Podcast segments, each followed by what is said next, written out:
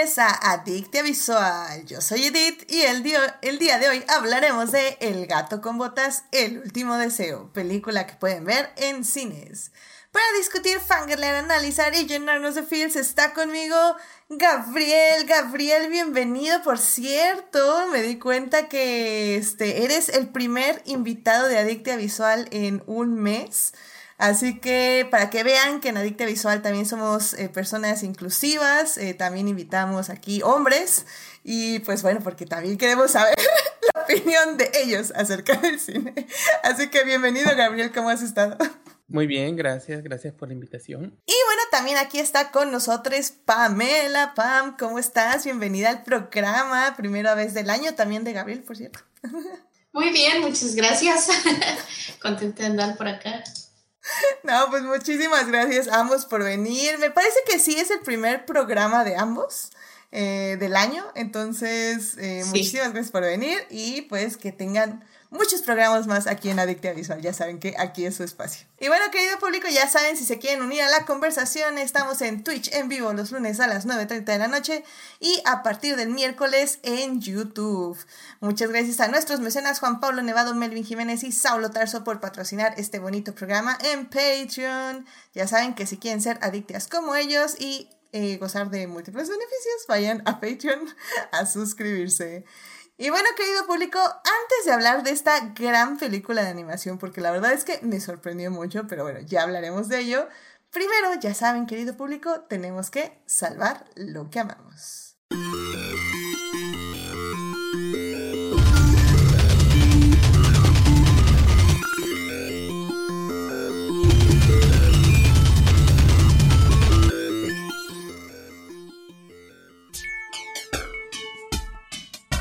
Muy bien, ya estamos aquí para salvar lo que amamos. Gabriel, ¿qué te gustaría compartir con el público esta semana? Eh, bueno, mi elección de esta semana la tuve que cambiar a último minuto por cuestiones de temas. Entonces, yo quisiera recomendar un, vamos a hablar de una película animada, entonces voy a recomendar una serie animada que se llama A Place Further Than the Universe, un lugar más lejano que el universo es una serie dirigida por Atsuko Ishizuka. Eh, ella es una, este, una directora de animación que ha hecho mucho trabajo, pero realmente solo ha dirigido algunas pocas series, una de las cuales no recomiendo para nada. Muy bien hecha, pero tema yikes. Este, pero este, Un lugar más lejano que el universo, es una serie que consiste en la historia de una chica llamada Mari Tamaki, que un día encuentra una bolsa con un millón de yenes y, y descubre que su dueño es una, es, otra chica más o menos de su edad llamada Shirase Kobushizawa, cuyo sueño es ir a la Antártida, así tal cual, ir al, a la Antártida. Y toda la historia es acerca de cómo ella, como esta Shirase y, y un grupo de cuatro, de cuatro chicas viajan precisamente a la Antártida. Te van diciendo, te va dando una explicación cómo es el proceso, por qué es peligroso, las circunstancias que se tienen que seguir para viajar a la Antártida. Pero lo bonito de esta serie es que es un gigantesco melodrama. Y entonces realmente toda la historia es, es una historia de cómo Shirase quiere averiguar qué fue lo que pasó con su mamá, que ella era una investigadora en la Antártida que falleció se da por fallecida porque desapareció en una de las tormentas que pueden ocurrir en, el, en, el, en, el, en, esta región. Y entonces ella básicamente, aunque sabe que su mamá ha muerto, no puede cerrar hasta hacer el viaje y verlo por sus propios ojos qué fue lo que pasó. Entonces es una historia muy bonita de autodescubrimiento por parte de los de las cuatro personajes. Es una historia de aventuras y tiene escenas absolutamente adorables que involucran pingüinos. Entonces, es una serie corta, tres episodios, está en Crunchyroll, no sé, creo que no está en ningún otro lado legalmente y yo la recomiendo mucho y sería todo. Ah, excelente, muy bien, muy bien, me gusta, me gusta la recomendación. Crunchyroll, que también, digo, eh, hacemos lo que podemos con lo que tenemos, básicamente. Así, es.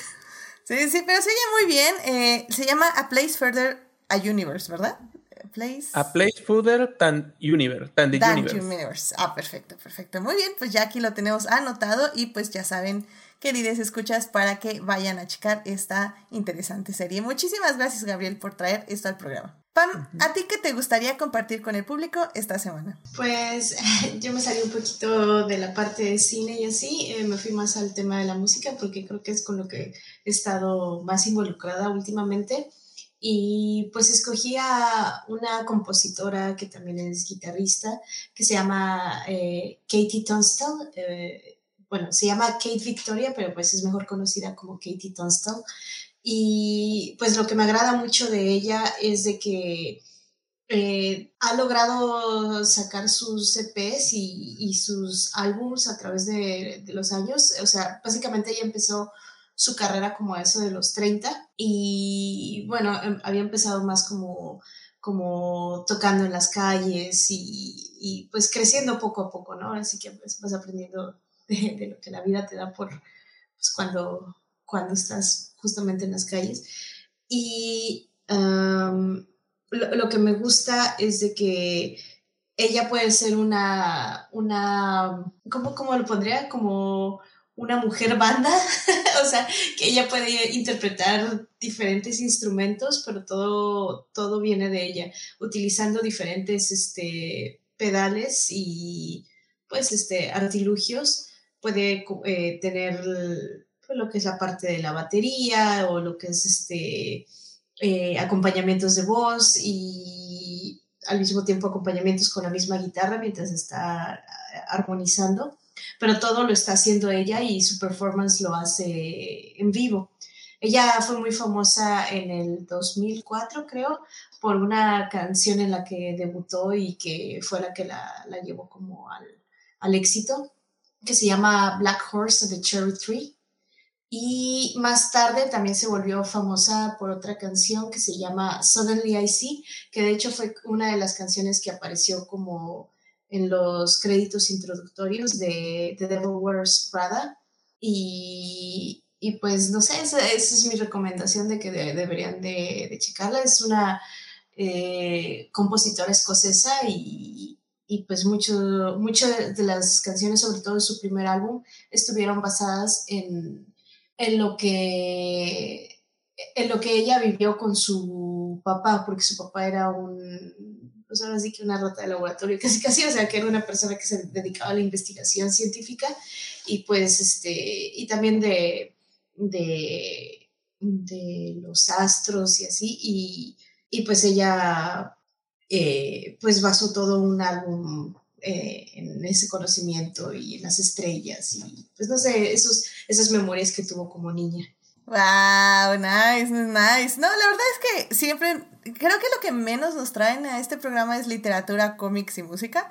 Entonces siempre es muy interesante escuchar eh, nuevas artistas que nos pueden traer música y que nos pueden justamente hacer que exploremos el mundo de otra forma. Y se ve que, que esta artista tiene esa visión. Así que muchísimas gracias, Pam, por traerla aquí al programa y evidentemente la vamos a compartir para que este, el público también la conozca. ¿Me puedes repetir el nombre, por favor? Es Katie, o sea, K, la letra K, T, de uh -huh. Tito, eh, Tunstall, que es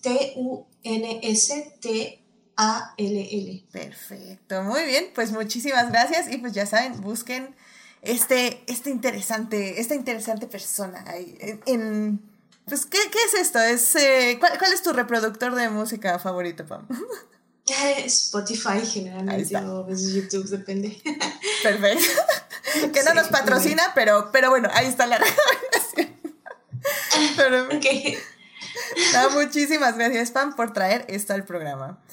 Y bueno, querido público, pues efectivamente ya empezó marzo y como es una bonita tradición de este programa, durante este mes vamos a tener eh, básicamente salvando lo que amamos que tenga mujeres creadoras, mujeres que hayan hecho artistas o que nuestros invitados eh, quieran compartirles. Ya saben, también el podcast se va a vestir de morado durante este mes. Y técnicamente creo que iniciamos en el anterior programa, pero como que no me había entrado como el 20 de que ya entraba en marzo, eh, porque fue como el último día de febrero. Entonces, bueno, pues ya el anterior programa les hablamos de tres directoras mexicanas que están haciendo cine sobre diferentes temas que involucran la mirada femenina, incluyendo una mirada sobre el patriarcado con, por ejemplo, El Norte sobre el Vacío. Y espero que ya hayan ido a ver Huesera, que también está muy buena y que se las recomendamos, que está en cines. Y bueno, pues nada, o sea, ya saben, este en general, pues sí me gusta tener este mes temático y si bien todo el año tenemos grandes recomendaciones eh, de, ahora sí que de diferentes creadoras y tenemos grandes invitadas en este podcast que también tuve como un post ahí de agradecimiento en Instagram y, eh, bueno, más que nada en Instagram porque, porque creo que para mí es muy importante, o sea, cuando inicié esto de los podcasts en mi anterior podcast, em, creo que me topaba más con creadores hombres y que decían lo difícil que era encontrar mujeres para hablar de temas de cine y televisión.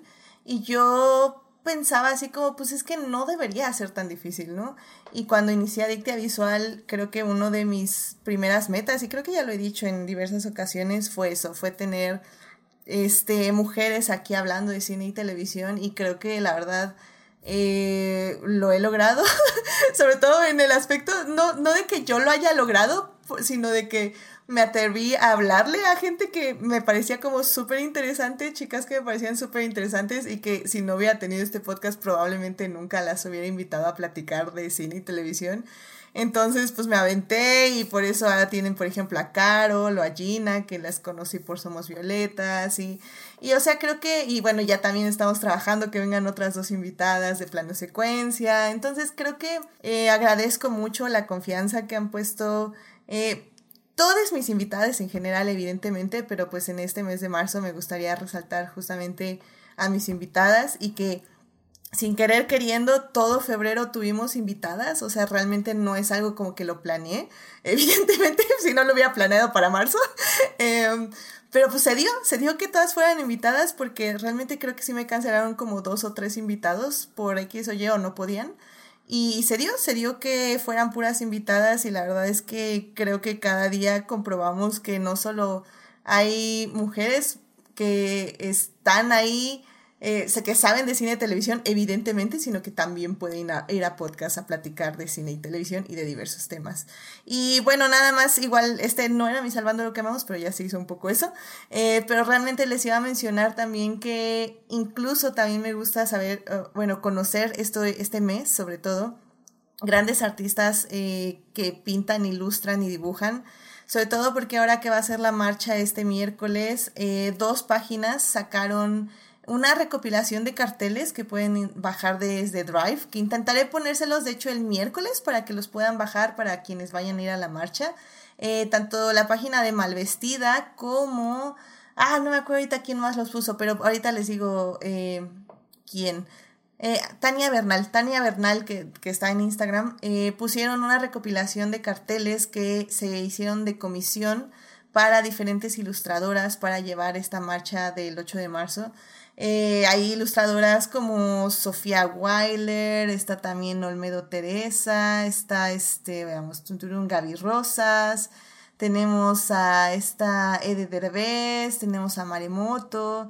Es, realmente hay un buen de ilustradoras con carteles que la verdad que me parecen bien padres, que están bien inspirados y que sinceramente cualquiera de esos que se impriman y se lleven en la marcha me parecen que tienen mensajes muy muy padres y como digo tienen un gran diseño y que me gustan mucho, incluso así tenemos como de fondo de pantalla y así porque están muy padres.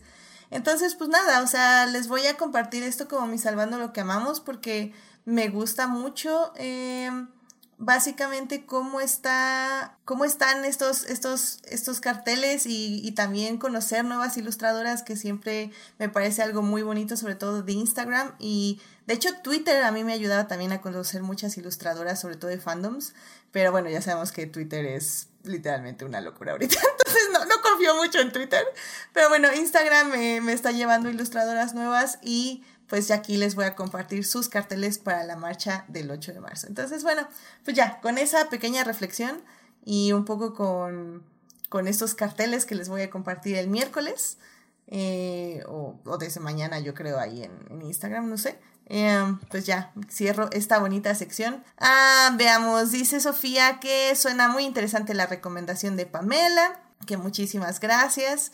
Eh, Falange nos viene a saludar, este, dice que, que, nos divertamos, muchas gracias. Melvin pide que release de Adictia Visual Tote Bag. Ya estamos en eso, Melvin, déjame nada más la diseño, pero eh, Melvin quiere una Tote Bag de Adictia Visual. Yo quién soy para negársela a Melvin, así que vamos a diseñar una tote bag para que se la ganen, la rifamos, no sé, la rifamos porque tienen que ser varias, evidentemente. Así que, en fin. Y tiri, tiri, tiri, algo de los concilios de DITS. Ahorita lo leo bien, pero sí, sí hay concilio de DITS. Definitivamente está certificado. Release de Adicte Visual Totebag. Taco de lechuga está en el chat. Hola, ¿cómo estás? Sí. Release de Totebag. Está bien, está bien. Ya la voy a sacar. Y, y, sí, bueno, y como decía al inicio del programa, pues ya saben, aquí en Adicte Visual también somos inclusivos, este, somos personas inclusivas. Y por eso aquí está de invitado Gabriel. ¿Verdad, Gabriel? Es nuestro token de, del mes.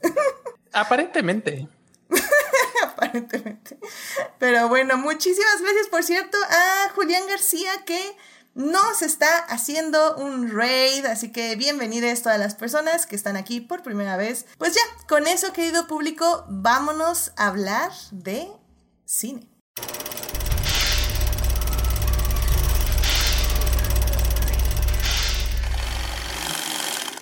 Muy bien, ya estamos aquí para hablar de cine y en esta ocasión vamos a hablar de Puss in Boots, The Last Wish o El gato con botas, El último deseo.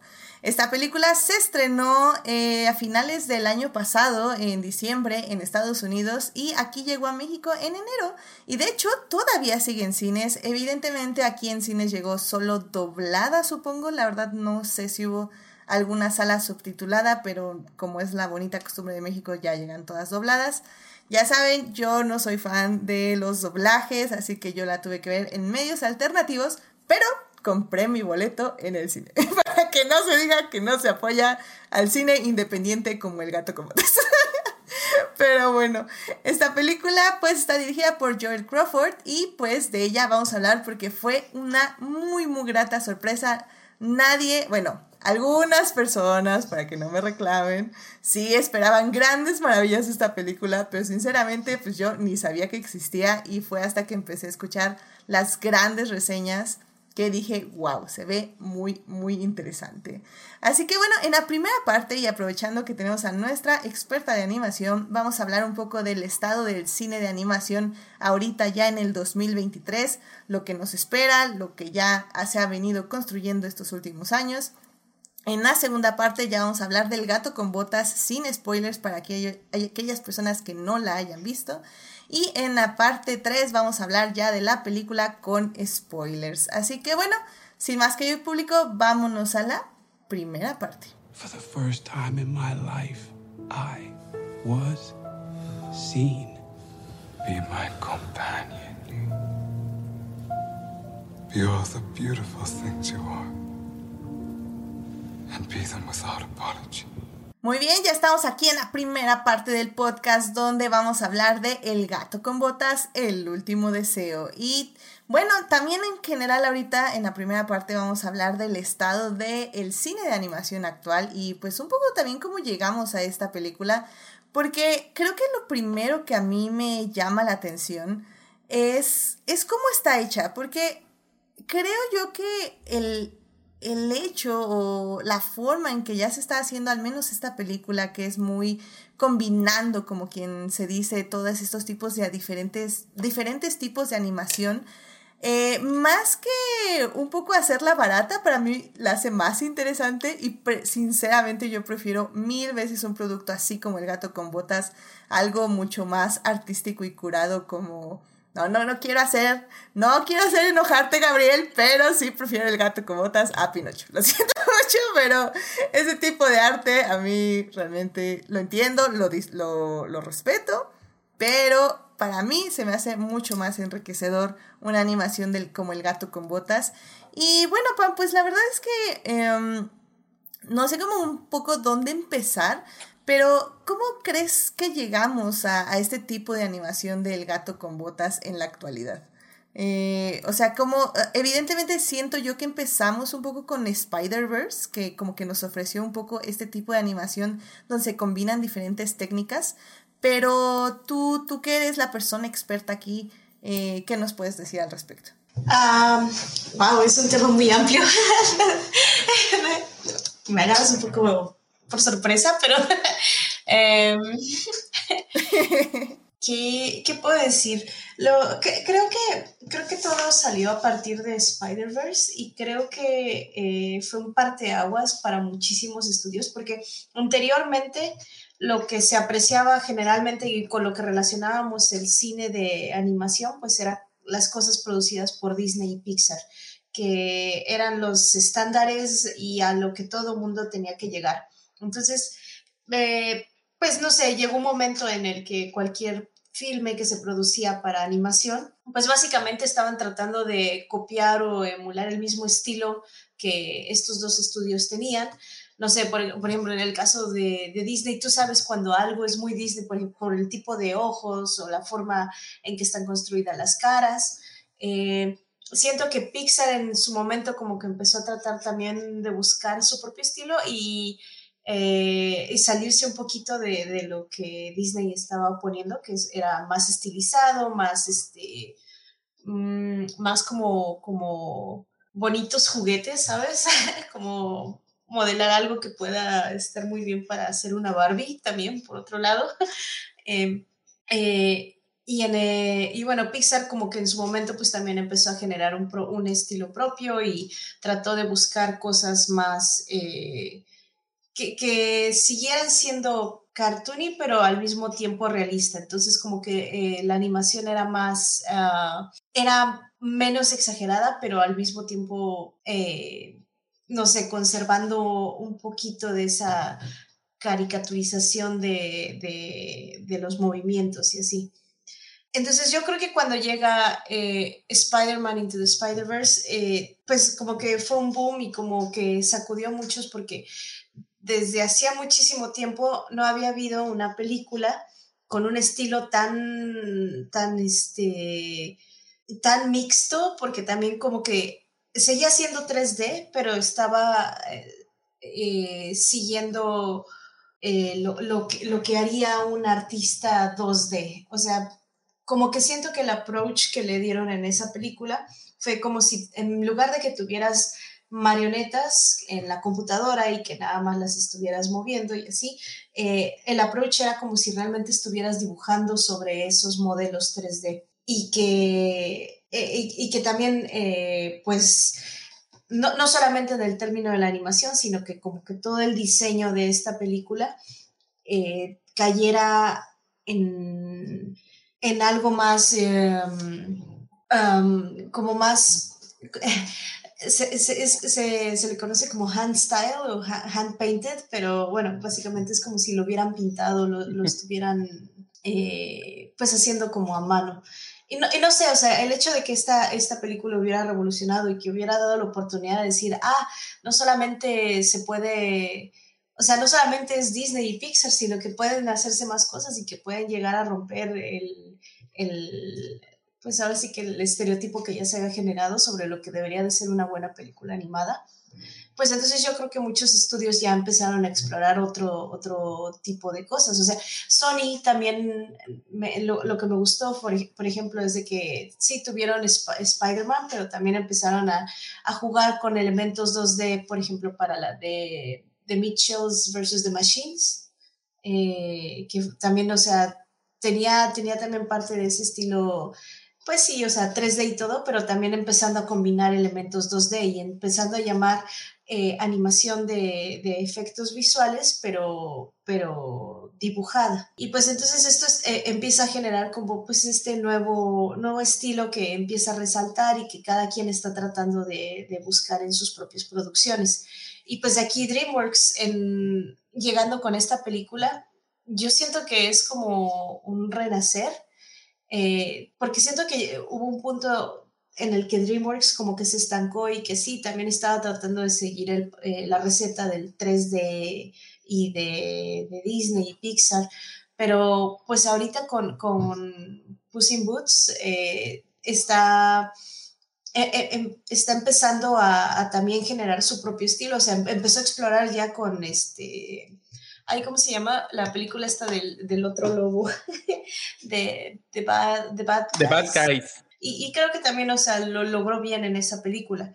Pero creo que ahorita con, con Puss in Boots, eh, hasta ahorita siento que, que, fue un renacer muy fuerte porque eh, pues realmente tomó estas decisiones artísticas de sí, de preservar la parte del 3D y de seguir un movimiento en frame por frame, o sea, en unos, a, empezar a combinar con este tipo de animaciones que, pues va a lo mejor entre cada cuatro frames o dos frames, que, o sea, uno lo puede ver y, como que resalta los momentos en donde hay mucha acción en la película.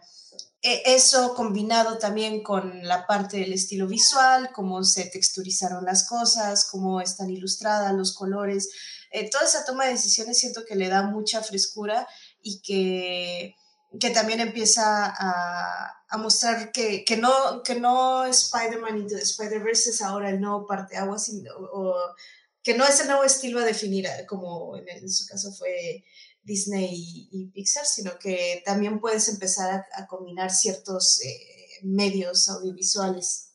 Y bueno, esto, esto se me hace muy interesante porque pues también creo que ahorita muchas de las películas animadas que se están produciendo pues sí están también buscando su, su propio eh, estilo visual y, pues este e, em, empiezan ya a, combinar diferentes medios eh, para, para, no encajonarse dentro de un, de un solo lado.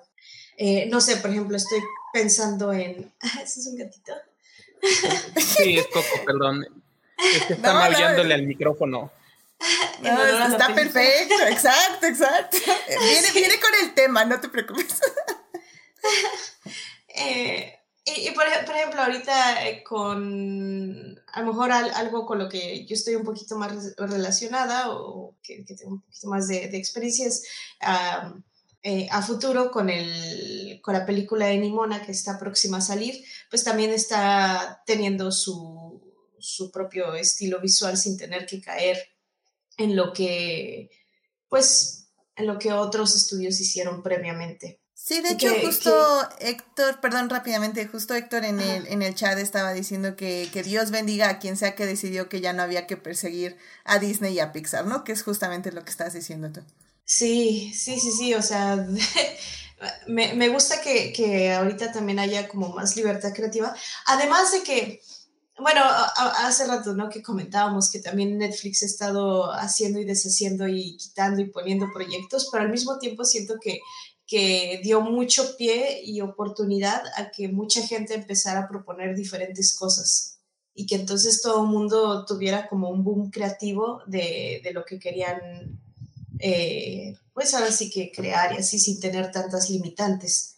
Porque pues a lo mejor antes tenían que pasar por el filtro y, pues este, y tenía que seguir pues cierto estilo para poder ser algo que generara dinero, pero pues yo creo que con, con la llegada del streaming y sobre todo con la pandemia, que fue cuando más gente empezó a consumirlo, pues fue como un, una alta de, de, necesidad de generar proyectos y cualquier idea creativa pues era más que bienvenida.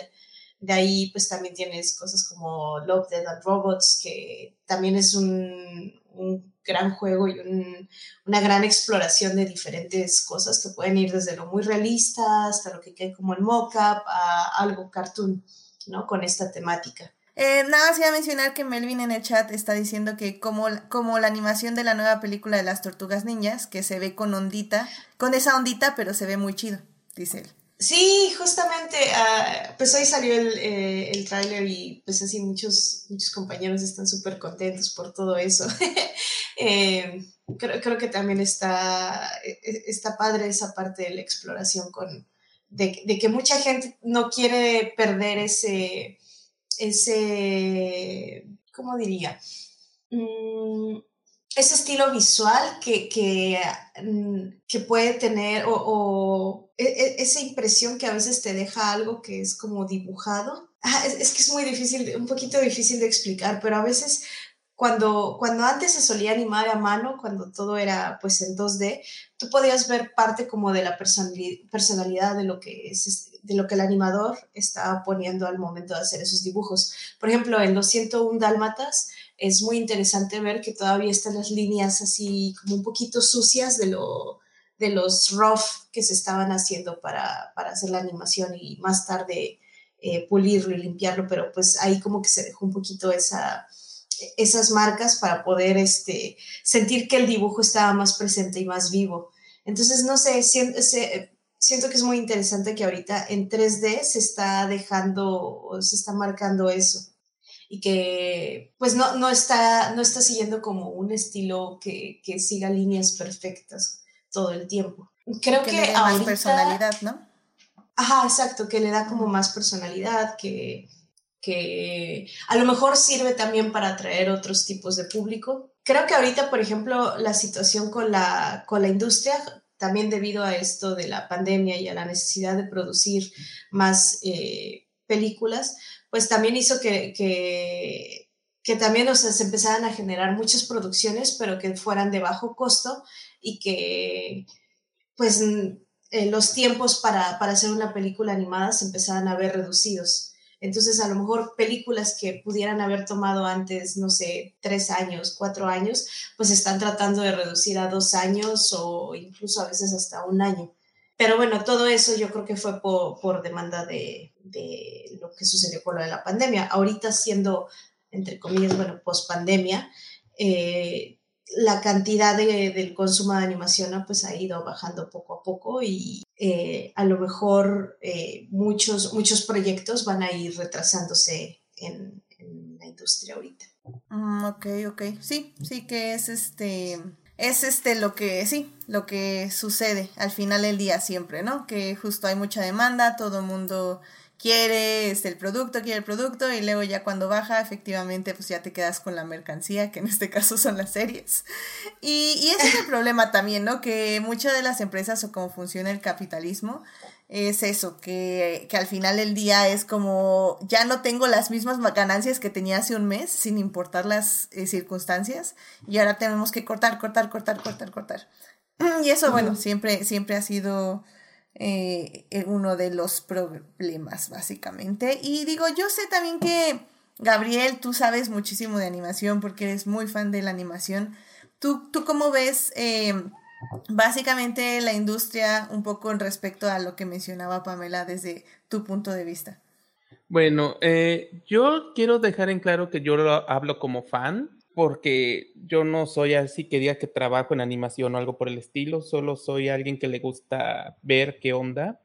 Y diría que, por un lado, estamos en un periodo que combina una maravillosa cantidad de creatividad, una maravillosa cantidad de variedad y también un panorama desolador. Cuando digo, cuando hablo de, de creatividad, por ejemplo, la revolución que ha iniciado Spider-Verse, por ejemplo, es una cosa que visualmente ha estado dejando frutos maravillosos. O sea, está Puss in Boots, por supuesto, que es un ejemplo maravilloso de cómo alejarse del estilo Disney Pixar, de hecho, da resultados maravillosos. Este, no solo el cambio de diseño para hacer al gato menos realista dio unos frutos grandiosos, sino que además la, las nuevas maneras como se mueven los personajes, la manera como se anima, el maravilloso uso de los, frame, de los frames, o sea, que el, Spider-Verse lo utilizó de manera muy efectiva, aquí también lo utilizan de manera muy creativa, pero al mismo tiempo estamos viendo por un lado como muchos estudios, especialmente le echamos, le echamos mucho en cara a lo que es este, por ejemplo, Warner y Netflix, porque son los más vocales en su manera de tratar a los animadores, pero es un problema general. O sea, ni siquiera podemos agarrar y decir, ojalá fuesen como en Japón, porque en Japón es peor. Hay un problema muy generalizado en la manera como se trata a los animadores, un problema muy generalizado en cómo se tratan las producciones Y en general, o sea, estamos en una época donde estamos viendo, hoy justo me acabo de enterar de una película completa de Scooby-Doo, de esas que usualmente se sacan, se sacaban para DVDs, fue cancelada y se filtró completa porque resulta que lo habían eliminado precisamente para hacer recorte de impuestos. Y así se recortaron muchas películas, muchas de ellas de las que ni siquiera nos vamos a enterar. Hubo películas que se cancelaron apenas una semana después de darse luz verde. Entonces, en ese sentido, es un panorama muy triste. Y lo siento, Héctor, lo lamento, pero yo tengo mi manera de pensar en este aspecto todas estas cuestiones de la IA me parece que están, van a empeorar el asunto porque vamos a llegar a un punto donde quieren eliminar, realmente van a tratar de eliminar la mayor cantidad de personal disponible si pueden encontrar atajos para hacerlo. Y el resultado se va a hacer notar, o sea, a mí me causó un terrible horror cuando vi que Netflix estaba promocionando una animación con todos los fondos hechos por IA, que la verdad fue, era espantoso. Entonces yo en ese sentido estoy muy preocupado porque no sé cómo va a estar la animación dentro de un año. Y me es un poco deprimente porque justamente estoy viendo cosas como Bad Guys, estoy viendo cosas como Posing Bots, estoy viendo cosas como, por ejemplo, este, ya sé que no, aquí no soy muy fan, pero Pinocho, que para mí es una hermosa demostración de cómo ya alejarse de Disney, alejarse de Pixar, es, es lo más saludable que le ha pasado a la industria el año pasado. O sea, realmente no creo que nadie aquí, nadie de los escucha, nadie vaya a agarrar y vaya a decir que haya preferido Lightyear o Strange World a Posing Bots, porque Posing Bots es una, es, es, es una demostración de cómo se puede sacar provecho a cómo se puede sacar provecho a este tipo de este tipo de trabajar, este tipo de diseño.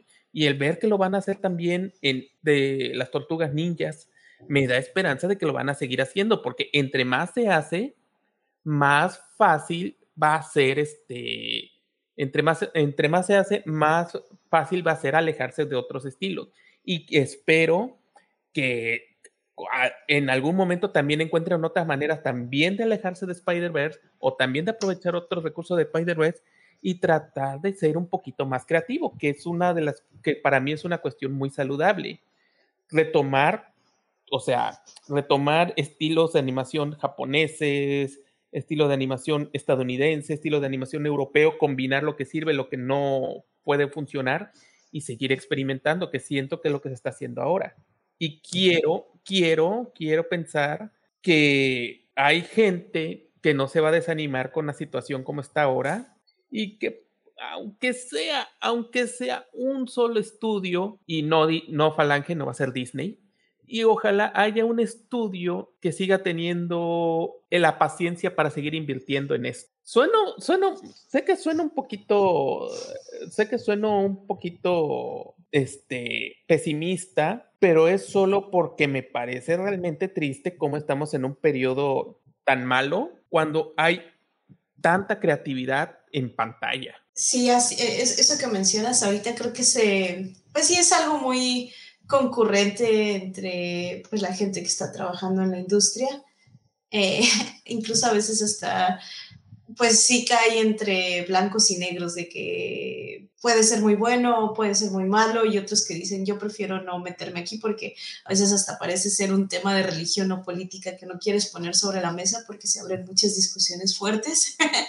Em, no lo dudo. Eh, sí, no, bueno, tomando un poquito eso que mencionabas, ¿no? De que algunas producciones fueron canceladas así, pues eh, sí, sí por ejemplo, esa que mencionas de, de Scoop 2, era la segunda parte, pues, o sea, la, película estaba completamente terminada, ya, ya estaba como a punto de salir, pero pues tan pronto Warner tuvo estos cambios, pues este, la terminaron cancelando. Y lo más increíble de todo esto es que la gente se enteró primero por, eh, por las redes sociales o por este, blogs y así, en lugar de haber sido por medio de las empresas. Incluso también en, en donde yo estoy trabajando había un proyecto en el que, que se estaba que ya estaba en plena producción, ya se estaba animando y de repente vimos en las noticias de, ah, tal proyecto ya se canceló y pues todos fue de, ¿qué? O sea, nadie nos dio la noticia porque, porque nos estamos enterando de esta otra manera antes de, de, de, que sea la empresa la que lleve el comunicado, ¿no? Eh, siento, que son, siento que también es por, por, la velocidad en que se están moviendo las cosas y de que lo rápido que se pueden a veces eh, desechar o a veces la falta de, de, respeto por ese tipo de trabajos, o no lo sé, pero, pero pues sí, definitivamente mucha gente yo creo que fue, fue muy injusto haber perdido ese tipo de proyectos porque pues eso también significa tener cosas para portafolio y para poder buscar otros futuros trabajos, ¿no? Es que creo que eso es, oh, perdón, perdón que te interrumpa, pero es que esa es otra cosa. Como no puedes poner en tu portafolio proyectos cancelados o proyectos que no puedes hablar porque tienen ahí una, una cláusula que no puedes hablar de proyecto, no sé cómo se llama. NDA, pero no me acuerdo qué significa. Ajá. Solo sé que es el NDA. ajá, o sea, ese tipo de detalles eh, te hace no solo, per, o sea, no puedes ponerlo en tu currículum y es un tiempo perdido que se va haciendo un hoyo en tu currículum que ni siquiera puedes presumir o que ni siquiera puedes exhibir. Pues sí. Sí, sí, sí es un, un, una pequeña problemática. So, so, sobre lo que mencionas, de, cambiándote ahora de nuevo lo del AI, eh, eh, sí, sí, sí, definitivamente en algún momento yo creo que va a empezar a, a, a ser una herramienta utilizada para pues sí, como dices, como para tener el menor personal posible. Pero la verdad es de que siento que, que va a depender mucho del de, tipo de producción y del estudio que lo esté llevando a cabo, porque, o sea, bien podrían muchas cosas simplemente hacerse con mockup, eh, pero no, o sea, cuando llegó el moca, pues todo el mundo dijo, no, pues es que los animadores ya no van a tener trabajo porque pues ya simplemente le pones a una persona el trajecito, este, lo actúa y pues ya se acabó, ¿no? Y, creo que lo que pasa eh, es de que pues em, em, empieza uno a creer de que pues no, esta tecnología tiene todo, todas las, este, tiene todas las herramientas para poder hacer el trabajo de una persona y pues este, ya con eso va a, a, terminar reemplazando a la gente. Pero yo creo que lo que tiene que pasar es de que la misma gente va a tener que adaptarse a esa tecnología para poder, este, pues, eh, o sea, seguir empleando la creatividad, porque al final de cuentas, hasta que no haya una AI que empiece a, a crear cosas por su propia cuenta, yo creo que... Uh, hasta ahorita sigue siendo como una herramienta y que los estudios a lo mejor van a tener que tomar cierto tiempo para adaptar este tipo de cosas a, dentro de una producción. No es tan sencillo. Yo creo que eh, bien podría ser una, una producción muy muy barata que a lo mejor va a decir, no, pues sabes qué, sácale ya y haz que te produzca unos sketches, eh, eh, basado en la gran librería de imágenes que existe en el mundo por medio de, de, buscadores, ¿no? Pero cuando tú estás hablando de producciones que tienen más presupuesto, que, que este, pues son como más cuidadas y así, todavía no hay o siento que va a pasar mucho tiempo para que un, una inteligencia artificial pueda... Uh, adaptarse a las notas y a los puntos de vista de un director. Por ejemplo, yo te lo digo desde lo que yo hago como animadora. Hay muchas veces en donde tú presentas un shot a un director y pues tú lo estás actuando y le estás metiendo ciertas eh, cosas y actitudes. Y sí, bien podrías decir, bueno, a lo mejor grabas a alguien y, y, le pones un filtro y que calcule todo, ¿no? Pero a final de cuentas, toda esta inteligencia artificial necesita tener cierto cierta librería o cierta información. No lo va a poder hacer siempre por su propia cuenta, sino que siempre va a tener que haber personas detrás para poder generar todo este contenido creativo y eh, arreglar las notas que el director pueda dar en ese momento. Entonces, a, veces son cosas tan sutiles que no o, que, van más en el acting y en, en, el feeling de una persona que a lo mejor no va a ser tan sencillo reemplazar.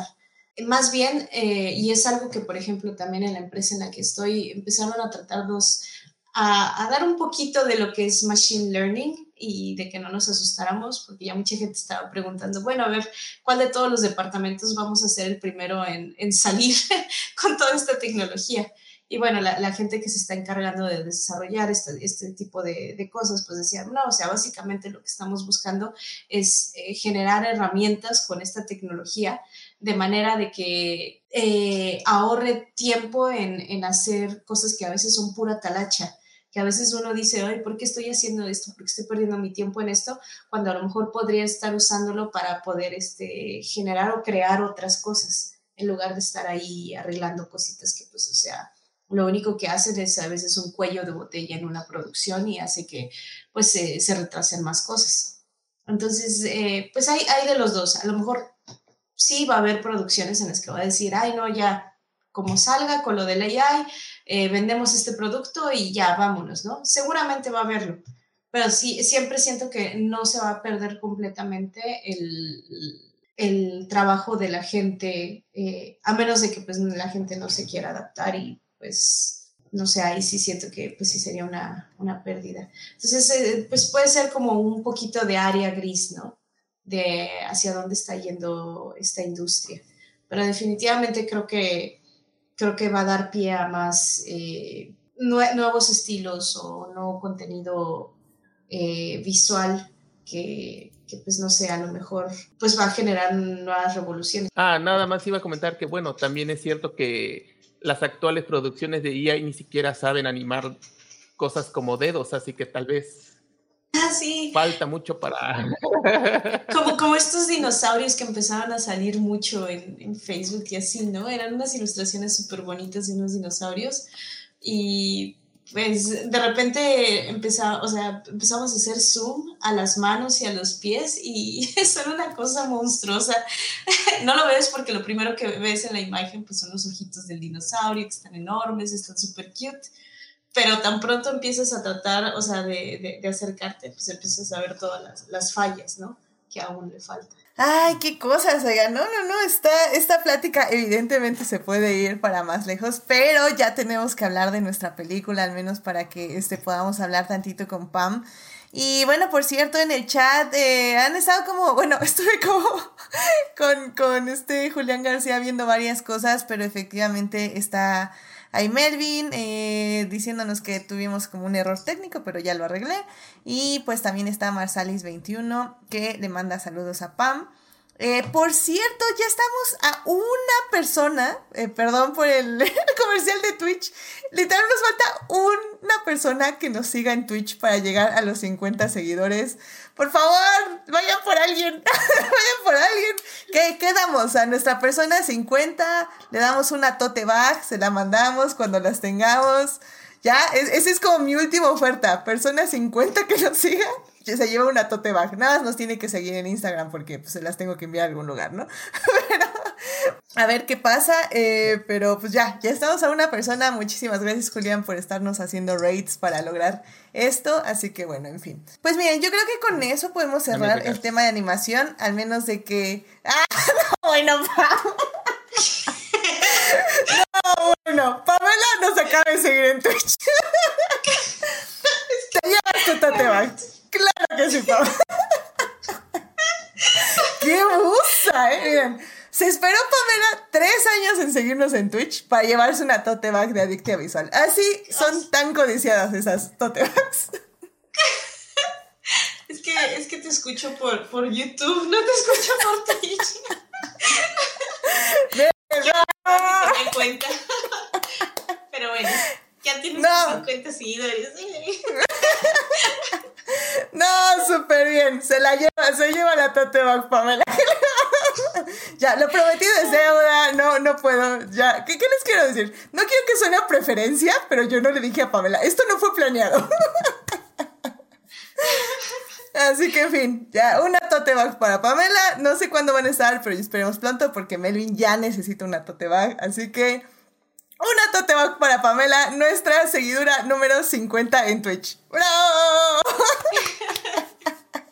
Ay, pero bueno, pues muchísimas gracias por las 50 personas que nos siguen en Twitch. Espero que les guste el contenido y pues sigamos creciendo como canal, claro que sí.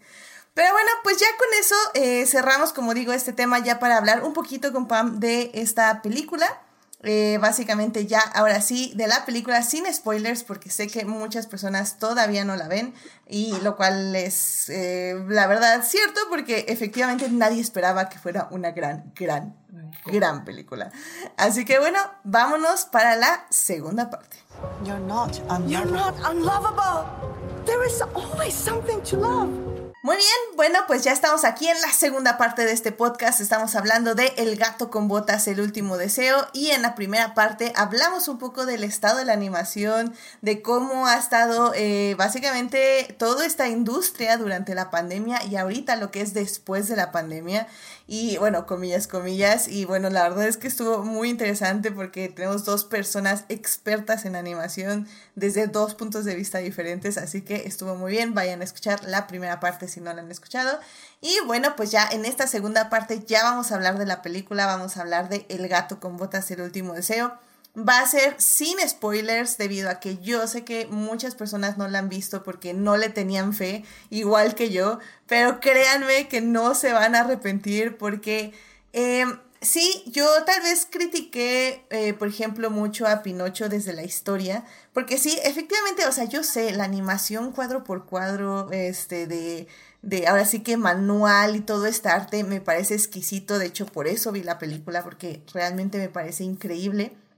Pero desde mi punto de vista, desde mi humilde punto de vista, puedes tener una animación bellísima, pero si no tienes la historia que te llegue al corazón y que te haga, eh, pues no sé si llorar, pero bueno, que sí, te puede hacer llorar, pero que al menos te llegue así de una forma al alma, que te golpee en el alma, definitivamente creo que no importa cómo la hayas hecho, pues realmente la historia, pues X, ¿no? Entonces, Em, yo sé que a Gabriel le gustó mucho y de hecho si quieren escuchar a Gabriel hablar de Pinocho y de lo gran, de lo mucho que le gustó a él, estuvo ahí en Crónicas hablando al respecto.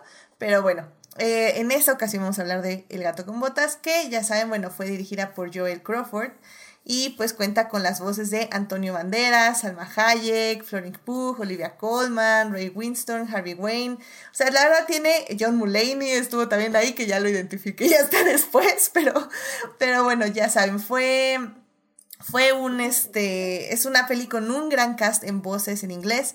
Yo no la vi doblada, ahí sí tendrían que ir con alguien más. No sé si alguien de aquí la vio doblada. Gabriel, ¿tú la viste doblada o la viste en inglés? Eh, sí. Desafortunadamente era la única opción para verla. ya, ¿y qué, qué tal? ¿Cómo viste el doblaje? Eh, bien. O sea, no soy muy fan de los doblajes, pero hace mucho tiempo que caí en la resignación de que si es animado y es de un gran estudio norteamericano, va a llegar doblado. Entonces, no, cuando se trata de doblaje, de un así, me quedo, eh, no soy tan, no soy tan, este, no soy muy entusiasta, pero tampoco soy muy crítico. Como que siento que en animación un poquito la ventaja es que como no estás viendo a los actores per se, no es tan fuerte la disonancia, aunque sí luego se pierden mucho los matices de la doblaje original. Okay, okay. Sí, digo yo, digo yo, yo creo que a lo mejor Bote, Bote dice que estoy loco. No, recuerdo que sí mencionaron algo así en el, podcast de Crónicas, que sí el doblaje eh, hubo sobre todo muchas frases que no le atinaban muy bien a la traducción y donde sí se perdía un poco la comedia. Pero bueno, eh, ya saben, yo sí soy fan de ver las este, películas, series en su idioma original, sea el que sea, y efectivamente usar subtítulos. Yo sé y ya sabemos que hay personas que por muchas razones las prefieren dobladas, es perfectamente válido. Entonces, pues nada más, este, eh, pues nada, pues elijan la manera que más les guste ver la película, porque en general, independientemente del idioma en la que vean, creo que vale mucho y por eso, como digo, vamos a hablar sin spoilers para que se animen a verla.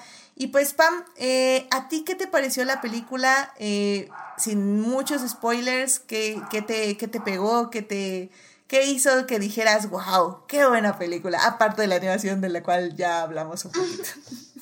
Em, yo quedé muy fascinada con la historia y que tenía mucho tiempo que no veía a un villano villano en una película. Maravilloso eso. Sí, como que hacía falta y como que O sea, porque tampoco puedes decir que, que, es como la mejor película del mundo, pero está tan bien escrita que, o sea, te, te, puede, te hace un impacto.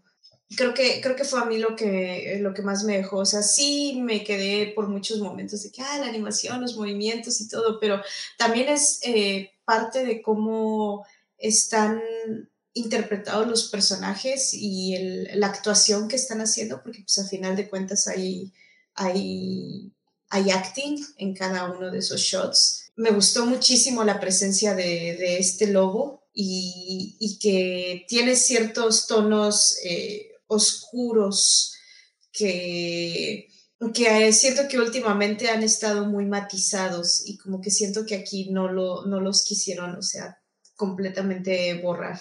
Creo que eso es algo que disfruté muchísimo también. Sí, digo, estoy completamente de acuerdo porque ya saben, yo soy fan de los villanos y la redención y la fregada y media, pero también estoy de acuerdo que tiene que haber villanos que no tienen que redimirse y que tienen que tener matices, pero eso no quiere decir necesariamente que vayan a ser buenas personas al final de, explorar esos matices.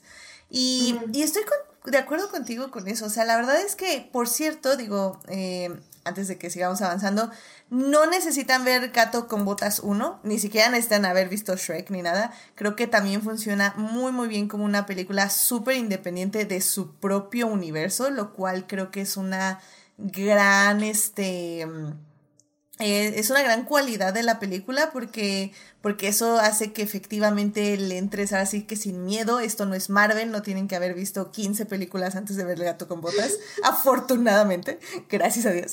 este, pero, pero bueno, ese, ese es como paréntesis porque realmente creo que desde que inicia la película eh, una te presenta perfectamente al personaje con una canción. No es que esta película sea un musical, nada más que empieza con una canción muy ad hoc al tema. Eh, te presenta muy bien al personaje, que si no lo conoces, creo que ahí entiendes perfectamente de dónde viene, quién es, cuál es su personalidad, cuáles son sus defectos, cuál es su orgullo, cuál es su ego. Y, y poco a poco, a partir literalmente de la segunda secuencia, te, le da un golpe a él y que es básicamente que para quienes no conozcan y que quieran una sinopsis de la película, eh, básicamente tenemos al gato con botas que es como digo en la primera secuencia nos lo presentan como un héroe, una, bueno, no es un héroe per se, pero es como un tipo tal vez de Robin Hood, eh, una, un, un, este, ser que va como de pueblo en pueblo buscando gloria, buscando que lo alaben, buscando admiración en otras personas.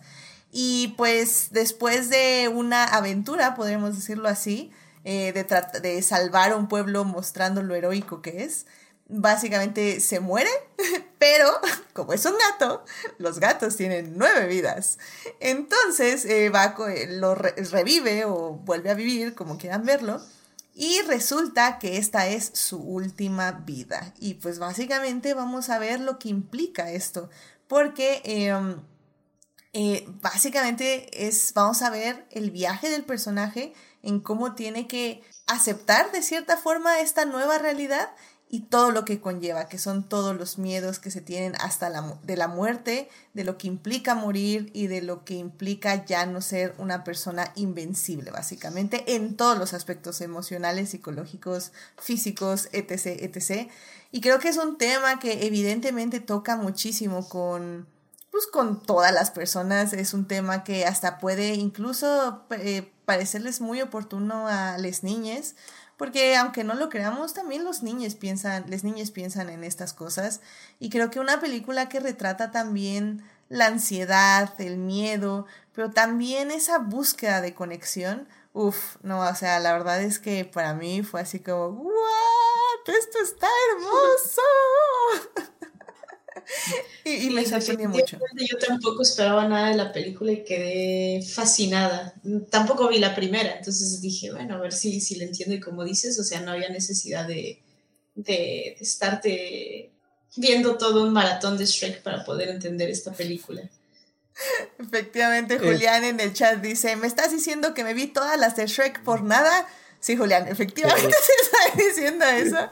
Y, y, bueno, y este Melvin dice que ahí está una de las grandezas que funciona solita y toda la mitología está ahí, efectivamente, Melvin. Sí, fíjate que es una, yo la verdad, la verdad, yo sí tenía muchas expectativas en la película. Más que nada porque desde el momento en el que vi que cambiaron el diseño del gato, me dije, ok, aquí tenemos algo, aquí tenemos algo muy positivo. Y cuando se veían las primeras imágenes se notaba el cambio, o sea, en los trailers se notaba de manera no, no, no tenía todavía las grandes escenas de acción, no tenía nada, pero se notaba en los diseños, se notaba en, en el estilo de animación. Yo sí cuando lo vi me quedé, esto va a ser algo bonito.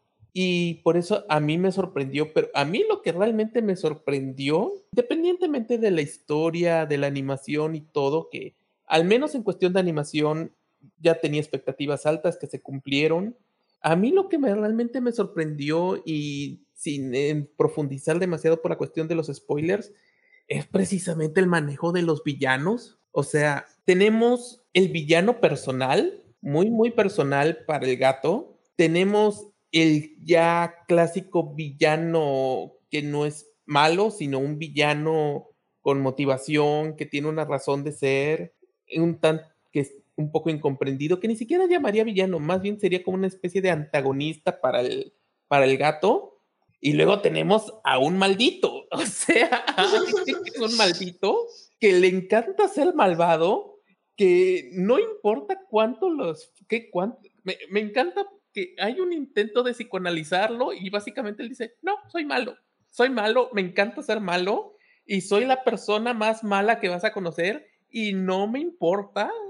Y es tan increíblemente divertido. Es lo más cercano que, creo que lo más cercano que hemos tenido clásico villano noventero de Disney, que es un personaje que agarra y ves y dice que amaneció un día y dijo, voy a ser malvado y me voy a divertir. Y este caso es un villano que, por un lado, los tres villanos, así tal cual, Falange le voy a dar su crédito. Él lo mencionó en una conversación que tuvimos, que si nada más fuera uno de estos villanos, la película cogería de uno u otro lado, pero los tres se redondean muy bien porque cada uno le da una diferente, es un diferente obstáculo para el gato y le ayudan mucho a la película.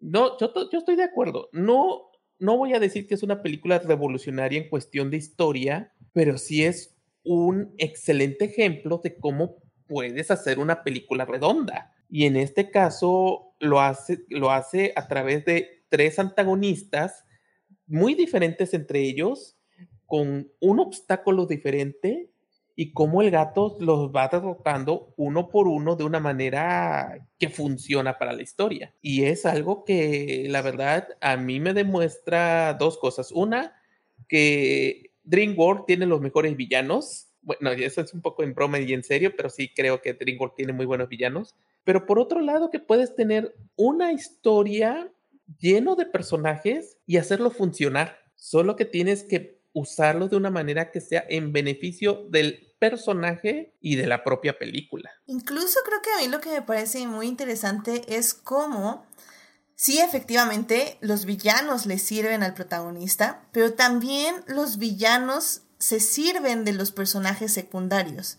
Porque los secundarios, eh, los secundarios, que en este caso es este, la gatita, que ahorita no me acuerdo cómo se llama, Em, que bueno, le da la voz esta Salma Hayek. Se llama Kitty. Kitty Softhouse. o sea, no, no, no, iba muy mal. Em, Kitty Softhouse. Gatita, eh, patitas blandas, se diría. patitas suaves. Pero bueno, ella, por ejemplo, eh, no es la damisela en peligro. Tampoco funciona un poco su personaje, así como eh, un poco la balanza emocional del protagonista, pero al mismo tiempo ella es así como o sea, te voy a dar chance de, de como que entres en mi corazón, de que seas la persona que necesito que sea mi compañía, pero si no lo eres, tampoco es como que me voy a perder en lágrimas y nunca voy a poder vivir. O sea, creo que es un personaje que está muy bien construido, que está ahí para el protagonista, pero no depende del protagonista.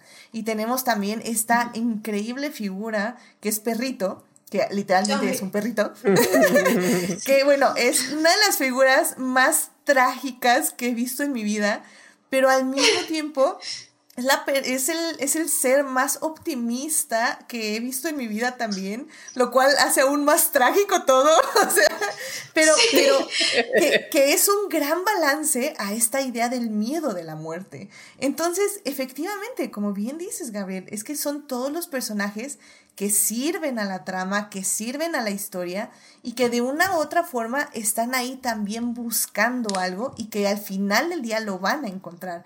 Porque bueno, una de las cosas con, con las que funciona esta película y que lo dice en el título que es el último deseo, es que en algún punto va a haber un mapa donde que te concede un último deseo y entonces todos los personajes van a ir en busca de este mapa. Y es básicamente esa la película. Es un tipo de road trip, por decirlo de alguna forma, mágico, porque es un mapa mágico.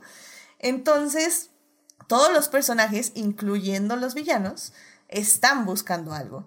Y, y es ahí donde funciona tan bien esta trama tan cliché que podría usarse de una forma tan obvia y predecible y que al final del día sí, pero al mismo tiempo no. sí, porque los temas están ahí, porque evidentemente vamos a tratar esos temas, pero al mismo tiempo no es predecible porque la forma es tan bonita, tan emocional y tan en el corazón que definitivamente sirven para sus personajes y eso es lo que hace a esta película excelente en muchos aspectos. Pero bueno, mira, eh, eh, me gustaría ya irme a la parte de spoilers, pero Pam, eh, primero unas últimas palabras que le quieras decir al público de conclusión, sin spoilers, de la película. yo creo que eh, sí es una película que, que, que, deberían de ver, que no... Que sí, a veces uno dice, bueno, pues es un personaje secundario, porque voy a ver esta película? Pero creo que sí le deberían de dar una oportunidad, porque aparte creo que toca temas que yo creo que muchísima gente está relacionada y como que tiene demasiada empatía sobre todo problemática, un poco de la problemática de, pues, lo que es la salud mental y de, cómo cuidarla. Creo que también tiene mucho que ver por ahí, como lo que decía sobre el miedo y de cómo tratarlo. Eh, es una película que va a sorprenderlos, que tiene un ritmo bastante, bastante bueno. Yo nunca sentí que hubiera un momento en el que dijera, ah, esto está muy, muy lento, se me hace muy aburrido, se me hace muy innecesario. Creo que todo tiene una razón de ser, siento que está muy bien construida y pues sí, definitivamente vayan a verla, consíganla, no sé, eh, muy recomendada. Sí, también uno de los temas también que creo que son muy importantes de la película es el tema de familia encontrada. Entonces, también si les gusta mucho el tropo de la familia encontrada, uff, aquí les va a encantar. Simplemente les va a encantar porque no viene solo, viene de todos lados la familia encontrada. Entonces, creo que funciona muy, muy bien ese tema. Pero, Gabriel, eh, una conclusión sin spoilers que le quieras dar a nuestro público sobre esta película para quienes no la hayan visto. Creo que es una maravillosa película en el sentido de que es graciosa, es muy entretenida. No voy a agarrar y no les voy a prometer la mejor película animada que ha existido, pero sí les puedo decir que es una película que va a entretener un montón. Es una película que tiene toda clase de... Tiene un mensaje muy optimista. Me gusta me gusta que no es un mensaje, me gusta que a pesar de que pudo haber caído en eso, no es una película que cae en cierto modo en cuestiones desesperanzadoras, sino que es bastante optimista en general en su mensaje.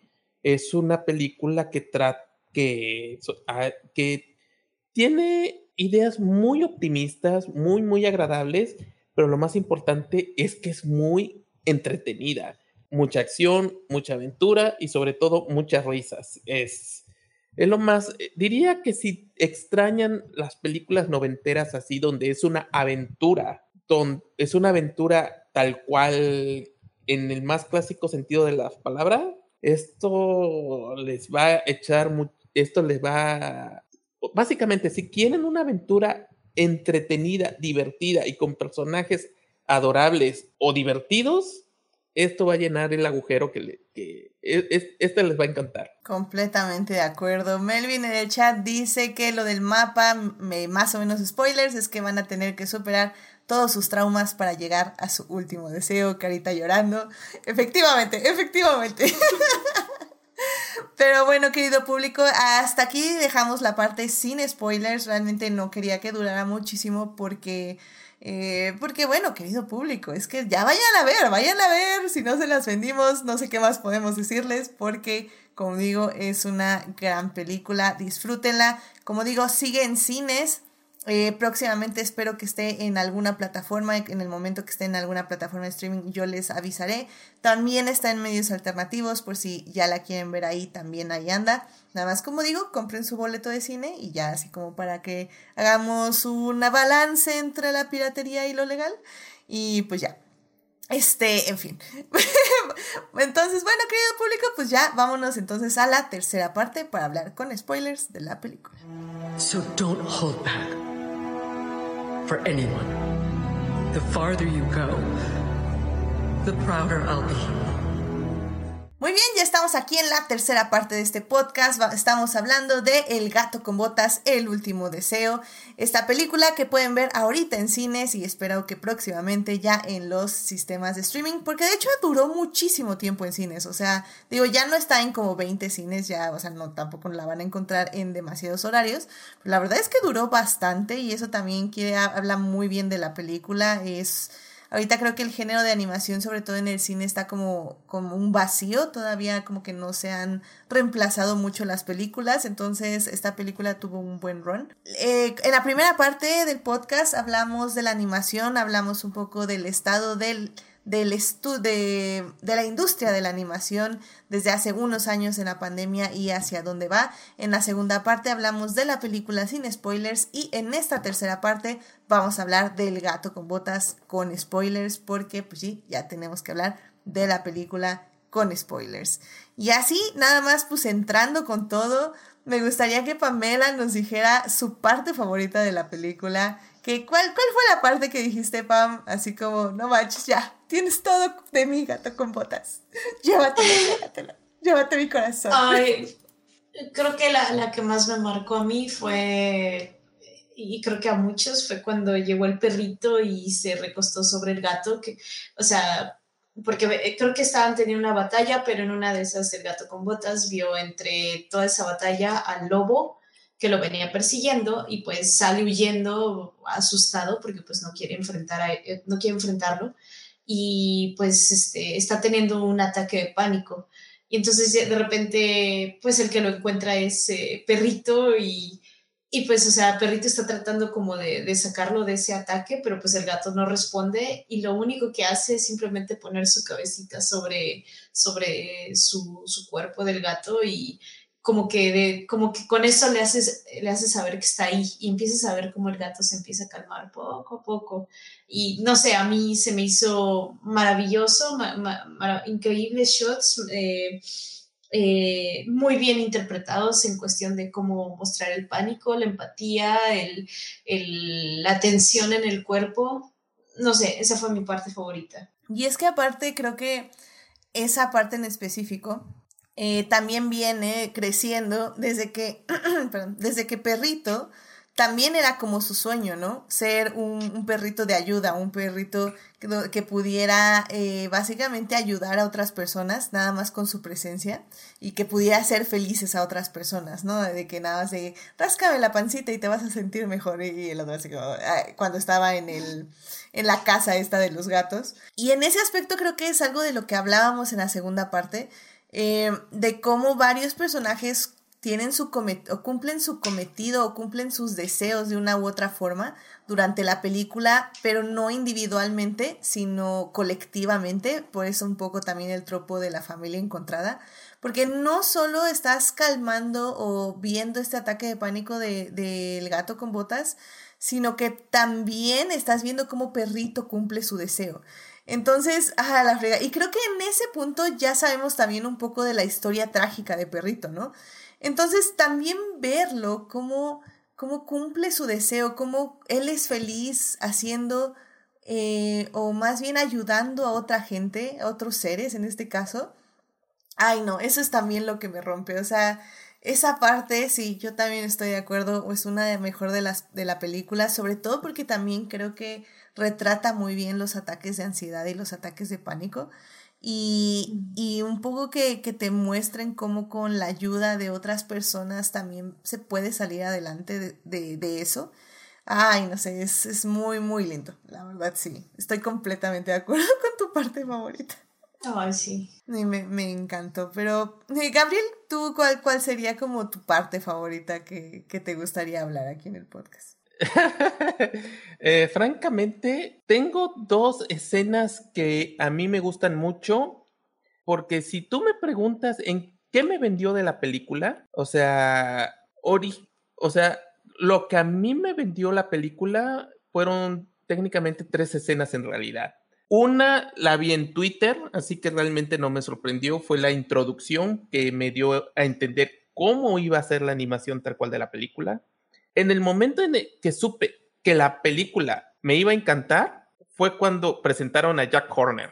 O sea, adoro los villanos así irredimibles y me encantó cuán estereotípicamente malvado era. Y en el momento en el que agarra, pero específicamente en el momento en el que agarra el ave fénix y la empieza a utilizar como un lanzallamas, es en el momento en el que dije, este desgraciado es mi consentido. O sea, sé que no va, a, llegar al final de la película por X o Y motivo, pero voy a disfrutar cada momento en el que este bastardo esté en pantalla. Pero la verdad, la verdad, el momento en que realmente la película me ganó fue la escena de Ricitos cuando está ahí viajando, cuando ellos tienen el mapa y terminan a lo que es la escena de la, de la que recrean que es su cabaña es una escena muy linda porque precisamente yo ya sabía, yo ya sabía cuál iba a ser la...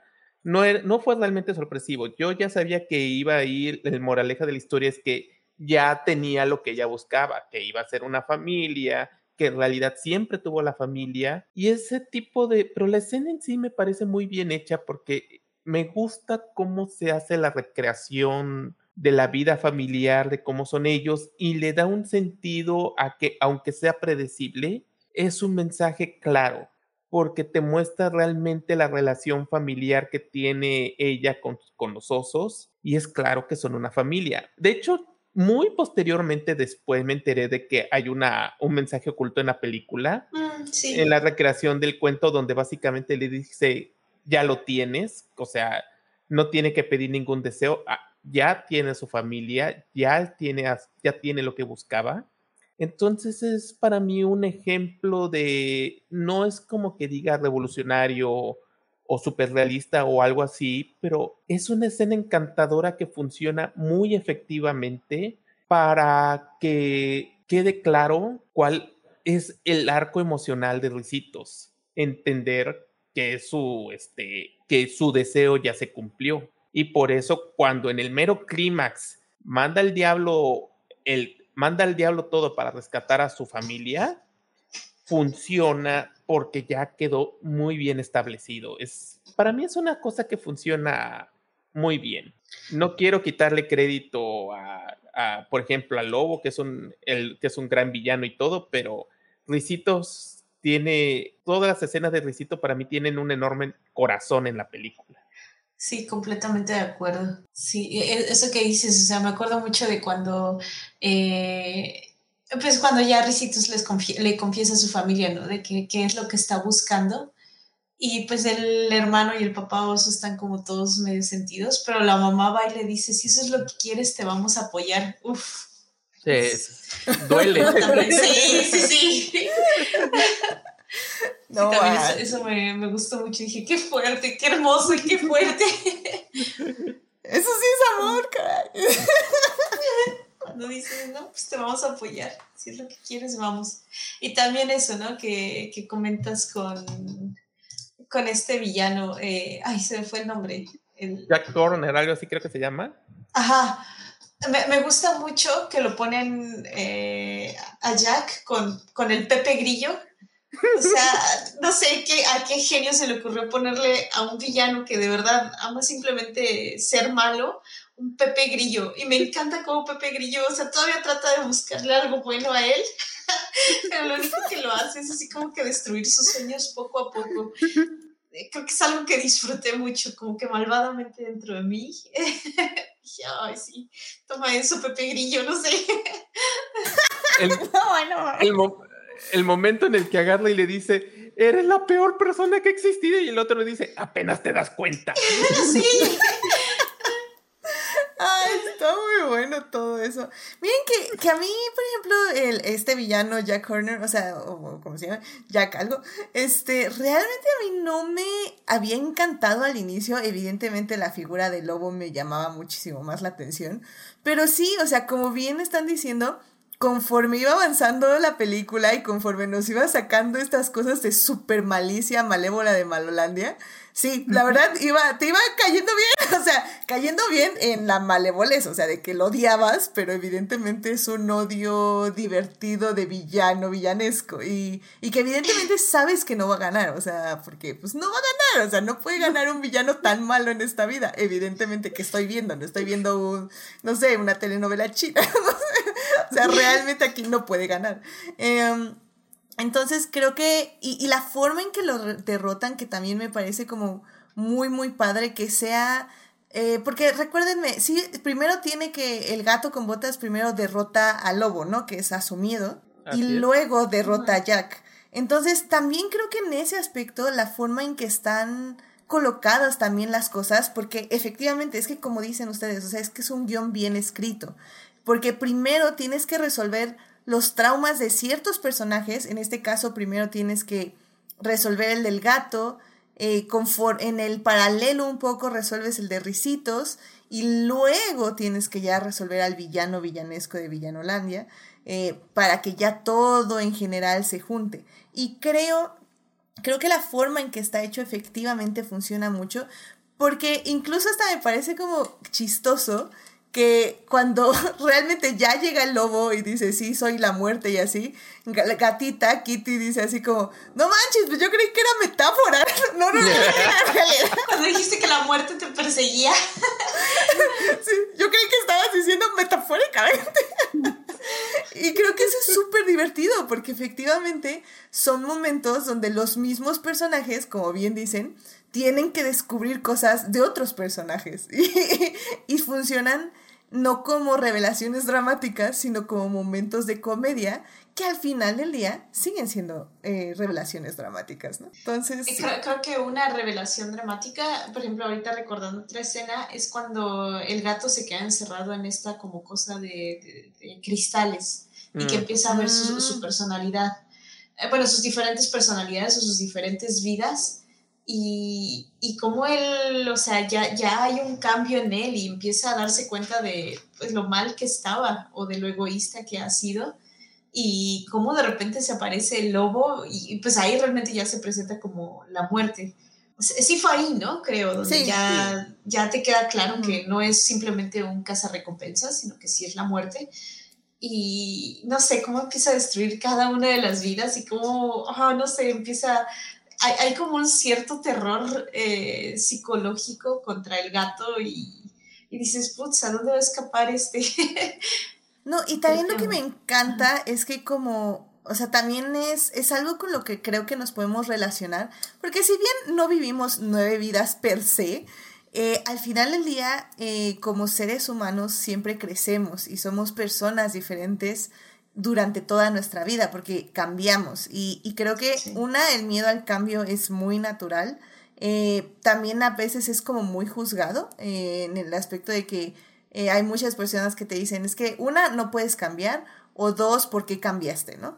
Y creo que efectivamente el cambio siempre va a ser muy válido y creo que si también nosotros nos metiéramos a la cueva y viéramos nuestras diferentes etapas desde que éramos niñas hasta que ya ahorita llegamos a, otra edad o con el paso de las décadas o cuando tenemos momentos como muy difíciles o fuertes o muy felices que marcan nuestra existencia de una otra forma, creo que también podríamos ver al pasado y ver las cosas buenas eh, y las cosas malas. En este caso tal vez es lo malo o lo que ve el gato es más como su ego que otra cosa, lo cual está bien porque de, de hecho de eso se trataba la cueva, de que viera sus miedos, sus vidas pasadas en el aspecto de su miedo, de su egoísmo, de sus debilidades, de sus defectos. Pero creo que al final del día eso, eso también es algo como muy cierto como seres humanos, ¿no? De que a veces podemos ver hacia atrás, ver qué tanto hemos cambiado, ver qué tanto hemos crecido como personas.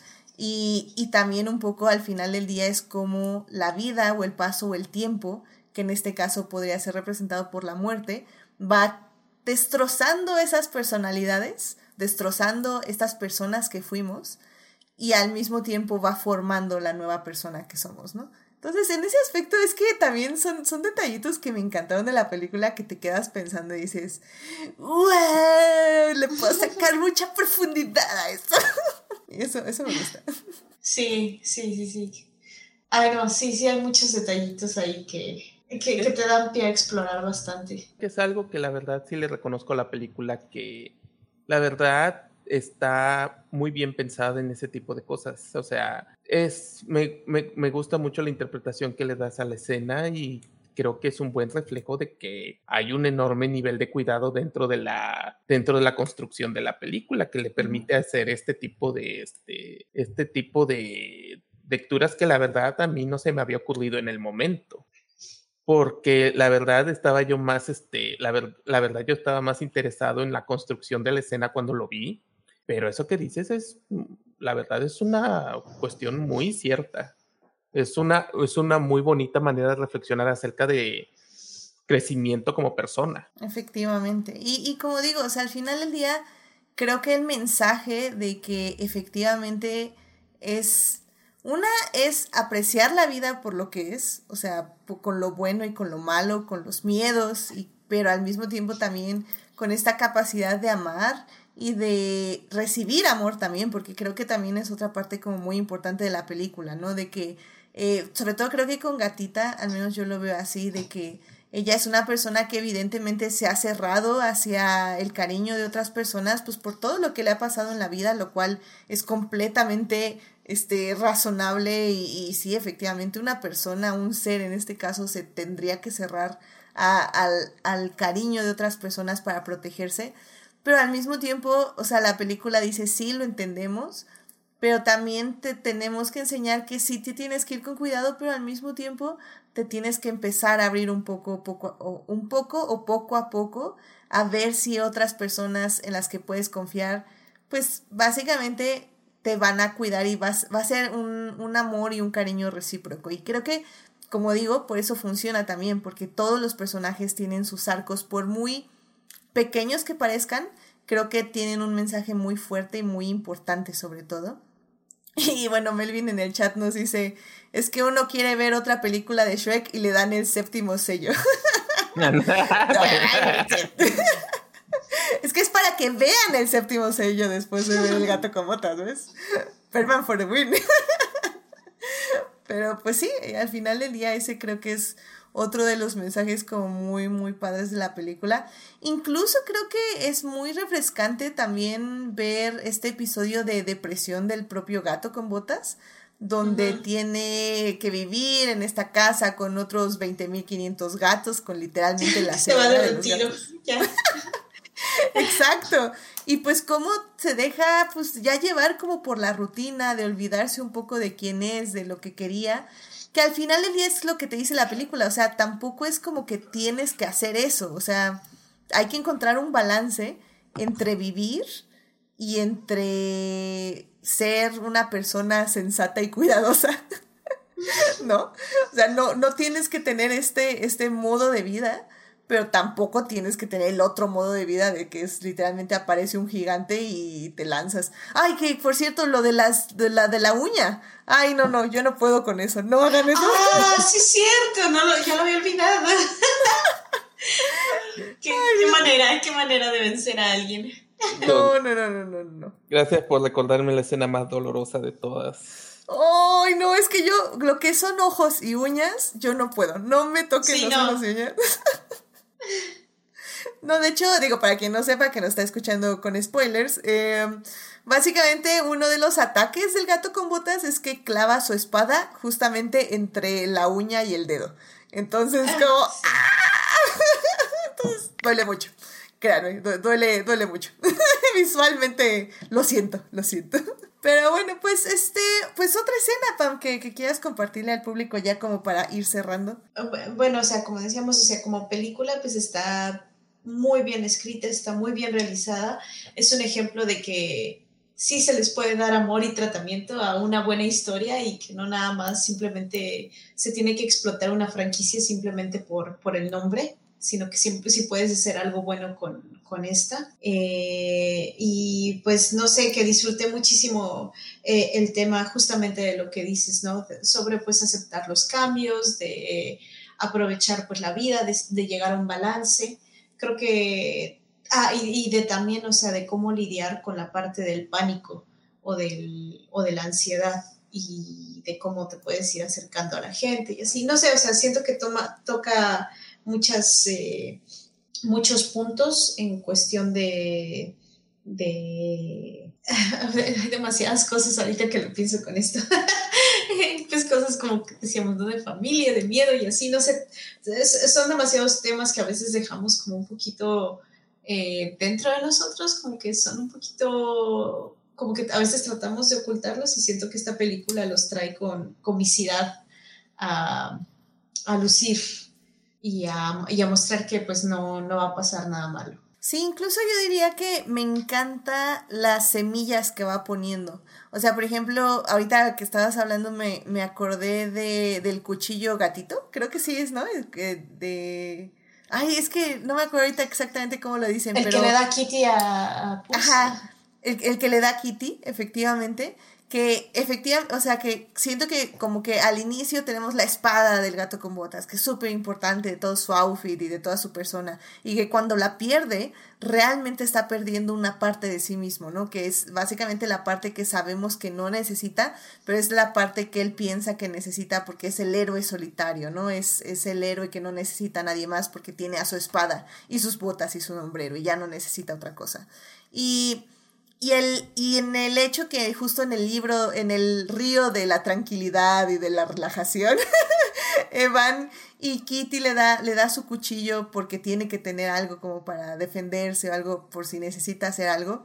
Y que ese sea el cuchillo que usa al final para defenderse de la muerte, porque justamente se da cuenta que no necesita realmente su espada, que es como el símil de su soledad y su, de, su heroísmo de él como una persona aparte de todas las demás y que realmente puede basarse y pedir ayuda de otras personas, en este caso del cuchillo de Kitty.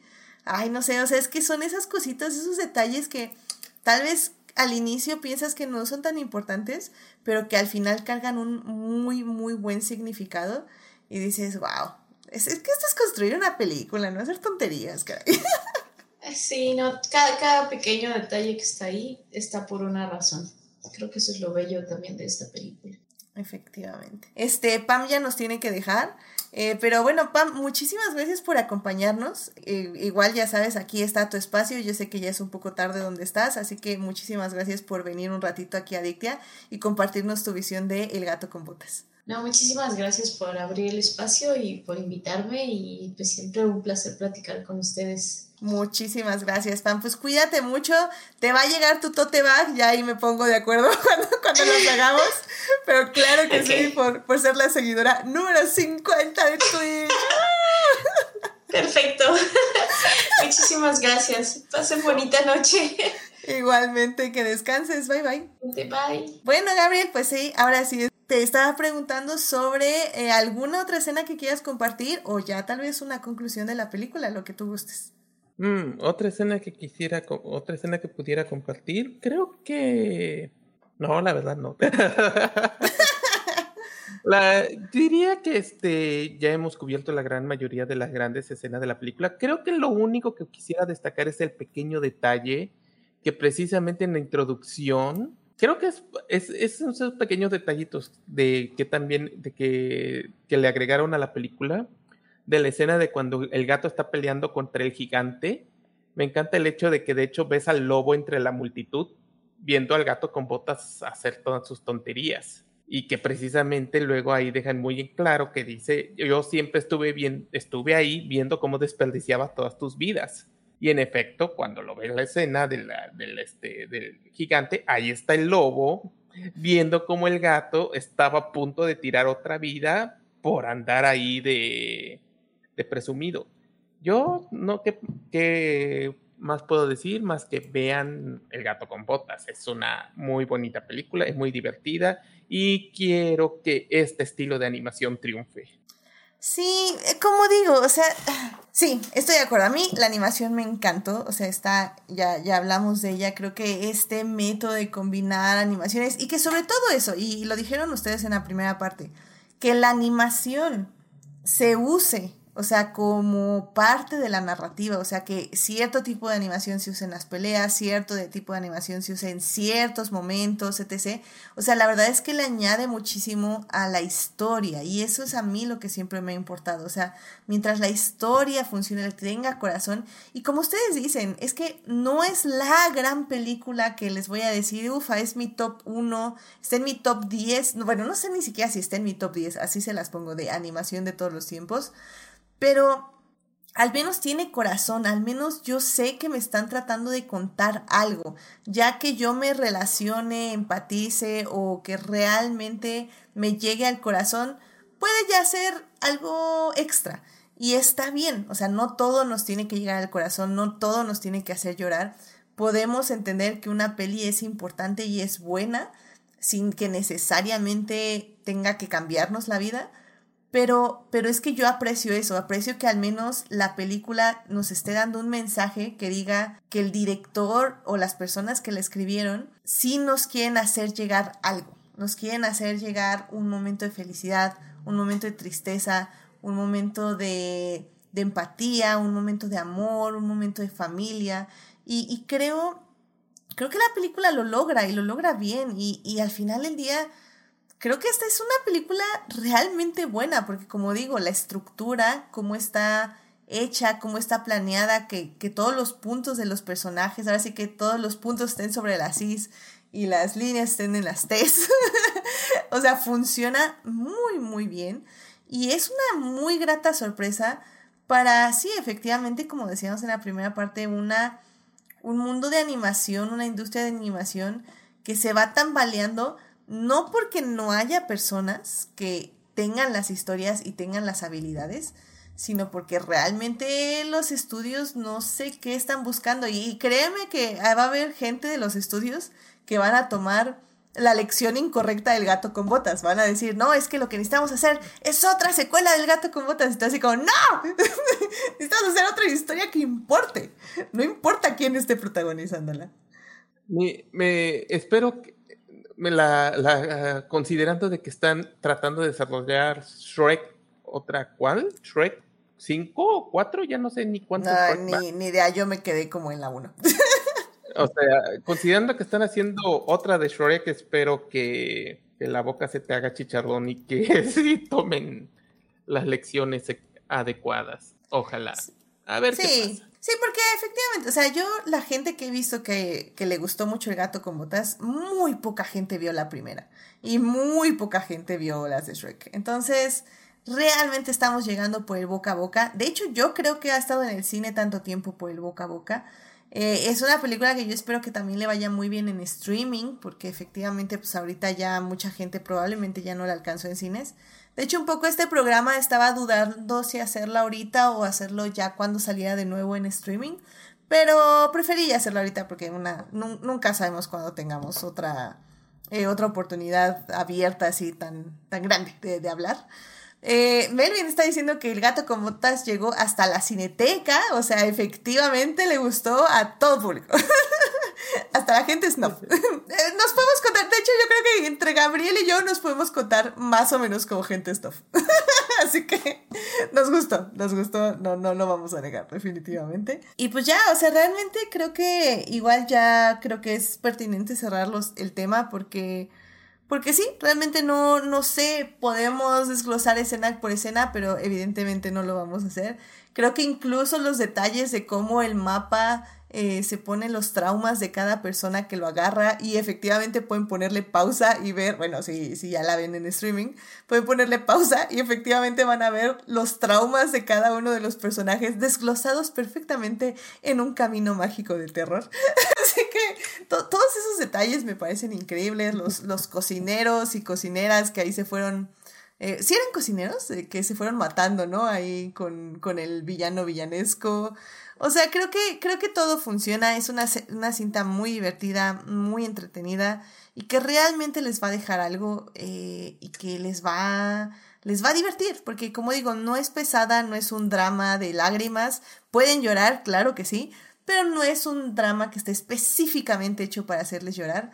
Está, es un drama específicamente hecho para entretener, para que les dé risa y para que les deje una lección final.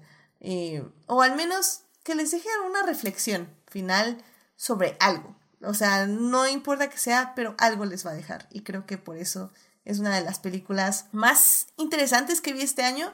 Incluso como se estrenó técnicamente este año, podría entrar en el top 10 del año, del final de año. Ya veremos qué pasa. No dudaría yo que entrara. Es, depende un poco del año, evidentemente. Pero pues bueno, ya estaremos hablando de ello a final de este año. Eh, ¿Algo más que gustes decir, Gabriel, de la película? No, ya la verdad. Perfecto. Pues sí, yo creo que ya he expresado todo el cariño que siento por ella. Y sobre todo por mi bastardo favorito. ¿Tu bastardo favorito? Sí, el Jack Corner. ah, ya, sí. Ya. Es que no sé por qué pensé bastardo de bastardo de, de hijo no bastardo, bastardo más literal, ¿o qué? No, sí, sí, este, este sí es un bastardo literal, sí, definitivamente. Y la verdad es que todos los easter eggs que iba sacando de su maleta de Mary Poppins me pareció increíble. También, 10 de 10, excelente servicio. Y bueno, y el lobo, que creo que no hablamos mucho del lobo, pero es que como figura funciona perfecto. O sea, creo que no hay mucho que decir, lo tienen que ver, definitivamente. Sí, o sea, creo que, creo que el lobo como la muerte y como esta muerte frustrada de que se burlen de ella y como esta figura que acecha, pero que al mismo tiempo se está como casi casi divirtiendo con su comida. Ah, y que sea un lobo también, me pareció una figura espectacular a mí, sinceramente. Es que la verdad, el lobo como personaje así como tal realmente no tiene mucho porque es literal una fuerza que está simplemente deseando llevarse al, al gato, burlándose de él, tanteándolo, pero en sí, en sí realmente no hace mucho, pero la verdad en cuanto a diseño, en, o sea, lo que es diseño y la personalidad está muy, muy bien construido, o sea, no, o sea, realmente, aunque no, no sé si no hay, no sé si hay no sé si hay mucho que pueda decir sobre el personaje del lobo. Mm, eso no quita que es un maravilloso diseño y es un, es un personaje maravillosamente actuado. O sea, sobre todo las escenas, sobre todo las escenas como lo va tanteando con sus ojos rojos, con el silbido, está muy, está, la verdad, llega a ser bastante creepy. Especialmente porque es antes de que se revele cómo es la muerte literal, ni siquiera hay un momento donde lo llegues, como la muerte misma, nunca lo ves venir. Solamente te das cuenta porque escuchas el silbido o ves los ojos rojos, o sea, solo te dice, ahí estoy, te recuerdo que ahí estoy. Y no tiene que hacer otra cosa. Realmente, ah, realmente el lobo en acción es muy poco.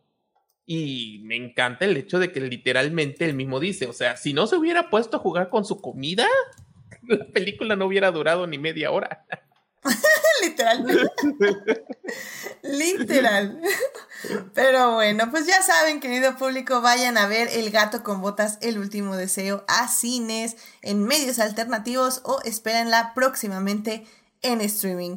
La verdad es que como ya han escuchado todo este programa, vale muchísimo la pena.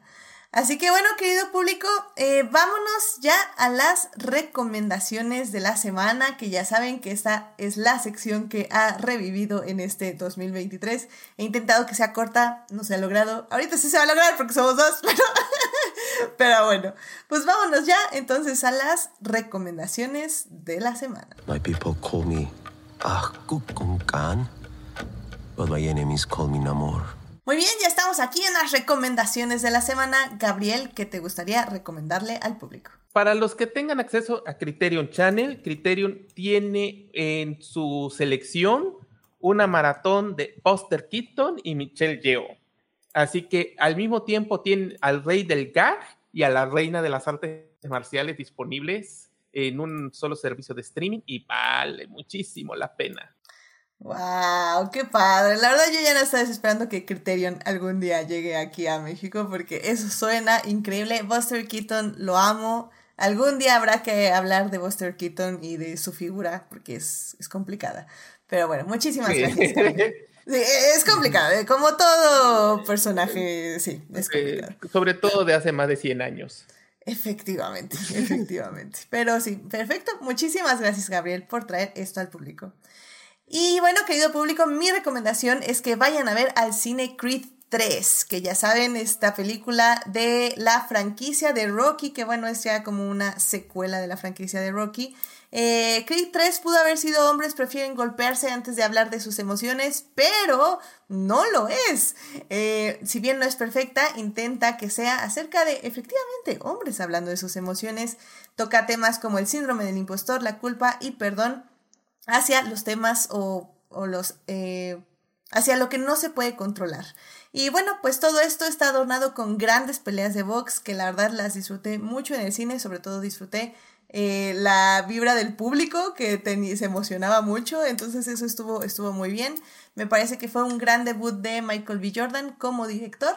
Así que bueno, pues si tienen ganas de ir a ver un poco de boxeo y un poco de emociones masculinas, pueden ir a verla al Cine Creed 3. Y bueno, pues ya con eso, querido público, llegamos al final de este podcast.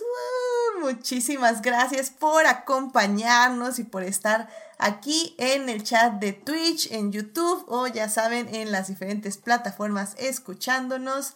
Eh, Gabriel, muchísimas gracias por venir. ¿Dónde te puede escuchar o leer nuestro público? Pues mm, crónicas del multiverso a veces, aunque ya casi no estoy y a veces estoy como rehén y pues en Twitter. Ay, ya sé. Este, same, eh, te entiendo, te entiendo perfectamente. Pero bueno. Eh. Has visto la conversación del chat, ya sabes a qué me refiero. sí. Sí, sí, sí, ya, ya sé a qué te refieres. Pero bueno, pues muchísimas gracias por venir. También muchísimas gracias por venir a Pamela, que se tuvo que ir un poquito antes. La verdad, casi estuvo todo el programa, pero bueno, se tuvo que retirar un poquito antes. Ya saben, la, la pueden encontrar en, creo que siempre dice Twitter o creo que Twitter, pero realmente creo que no está como mucho en redes, pero bueno, ahí la pueden buscar claramente.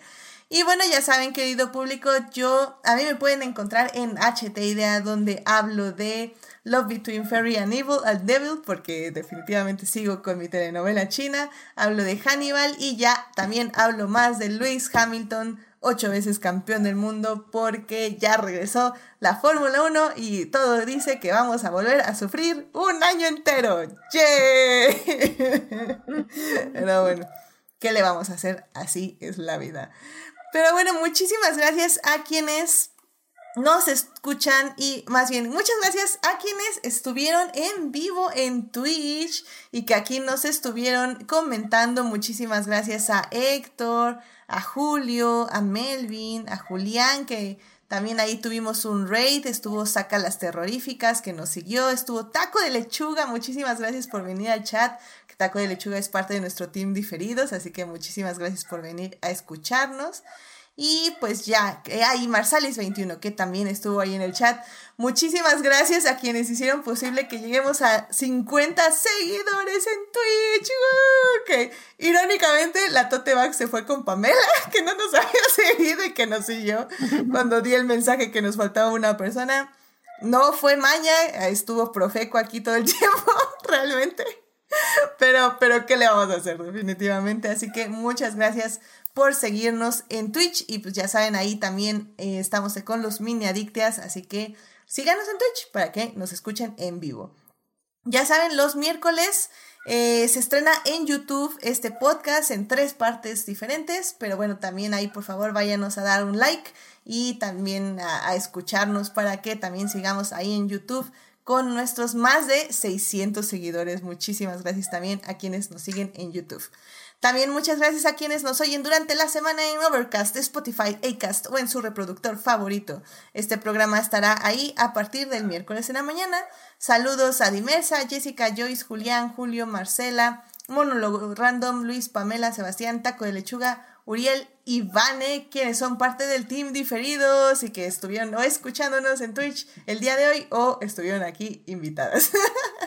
este, Así, muchas, así mismo, muchas gracias de todo corazón a nuestros mecenas adicties, Atnan, Fernando, Héctor y Simena, quienes nos apoyan junto con nuestros adictias, Juan Paulo, Melvin y Saulo en el Patreon del programa. Muchísimas gracias de todo corazón. Y bueno, querido público, en el próximo programa tenemos nuestro especial de los Óscares. Y uh. irónicamente, creo que el mes de la mujer para la adictia visual fue febrero, porque en el, nuestro especial de los Óscares vamos a hablar de masculinidad. vamos a hablar de masculinidad con The Banshees of Inisherim, masculinidad tóxica. Vamos a hablar de masculinidad de padres y depresión masculina también con Afterson. Y vamos a hablar de amistades masculinas con RRR. Así que no sé quién va a venir, va a estar interesante. a ver quién, quién se echó este tres, estas tres películas tan interesantes. Yo sé que RR tiene, RRR tiene como una nominación. De hecho, incluso no sé si Afterson tiene nominaciones, tal vez de actor, creo. Pero ya saben, no me importa. Están nominadas a un Oscar y yo quiero hablar de ellas. Así que vamos a hablar de estas tres películas. Eh, únanse al siguiente programa y tal vez también hablamos un poquito de los Oscars, claro que sí. Eh, a ver qué tal estuvo la ceremonia de este domingo. Esperemos que no haya muchas sorpresas desagradables de la ceremonia. Ya veremos. a ver qué pasa. Pero en fin, muchísimas gracias por escucharnos y bueno, rápidamente en el chat Taco de lechuga dice ocho veces campeón del mundo. Claro que sí, taco de lechuga, ya sabes, aquí los hechos reales, no los ficticios de la FIA. Melvin se está autoinvitando, muy bien, Melvin. Ahí, ya mi gente hablará con tu gente. Eh, taco de lechuga efectivamente nos dice que Afterson tiene la nominación del actor. Muchísimas gracias. Que creo que se llama Paul. Paul. Paul Pascal, Mezcal, Pedro Pascal, ya no sé. no, ese es otro actor. Pero sí, hay, hay Sí, ya es otra cosa. Pero hay muchas personas que son fans del actor. La verdad, yo no lo conocía hasta que vi Afterson. Pero luego ya me di cuenta que tiene un fanbase muy fijo. Así que, Paul Mezcal. Muchísimas gracias, Melvin. Efectivamente, así se llama. Em, y sí tiene muchas personas que son fans de él. Yo no sabía, así que ha sido como muy interesante, sí. Melvin me está confirmando que son fans intensos.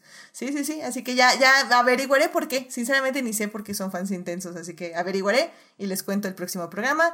Melvin dice que Banshees of Inisherim está en su top. Estuvo también. No, no entra en mi top 10, pero bueno, ya les explicaré por qué la próxima semana. Afterson sí entró en mi top 10 del año, así que vamos a hablar de ella. En fin, ya vámonos.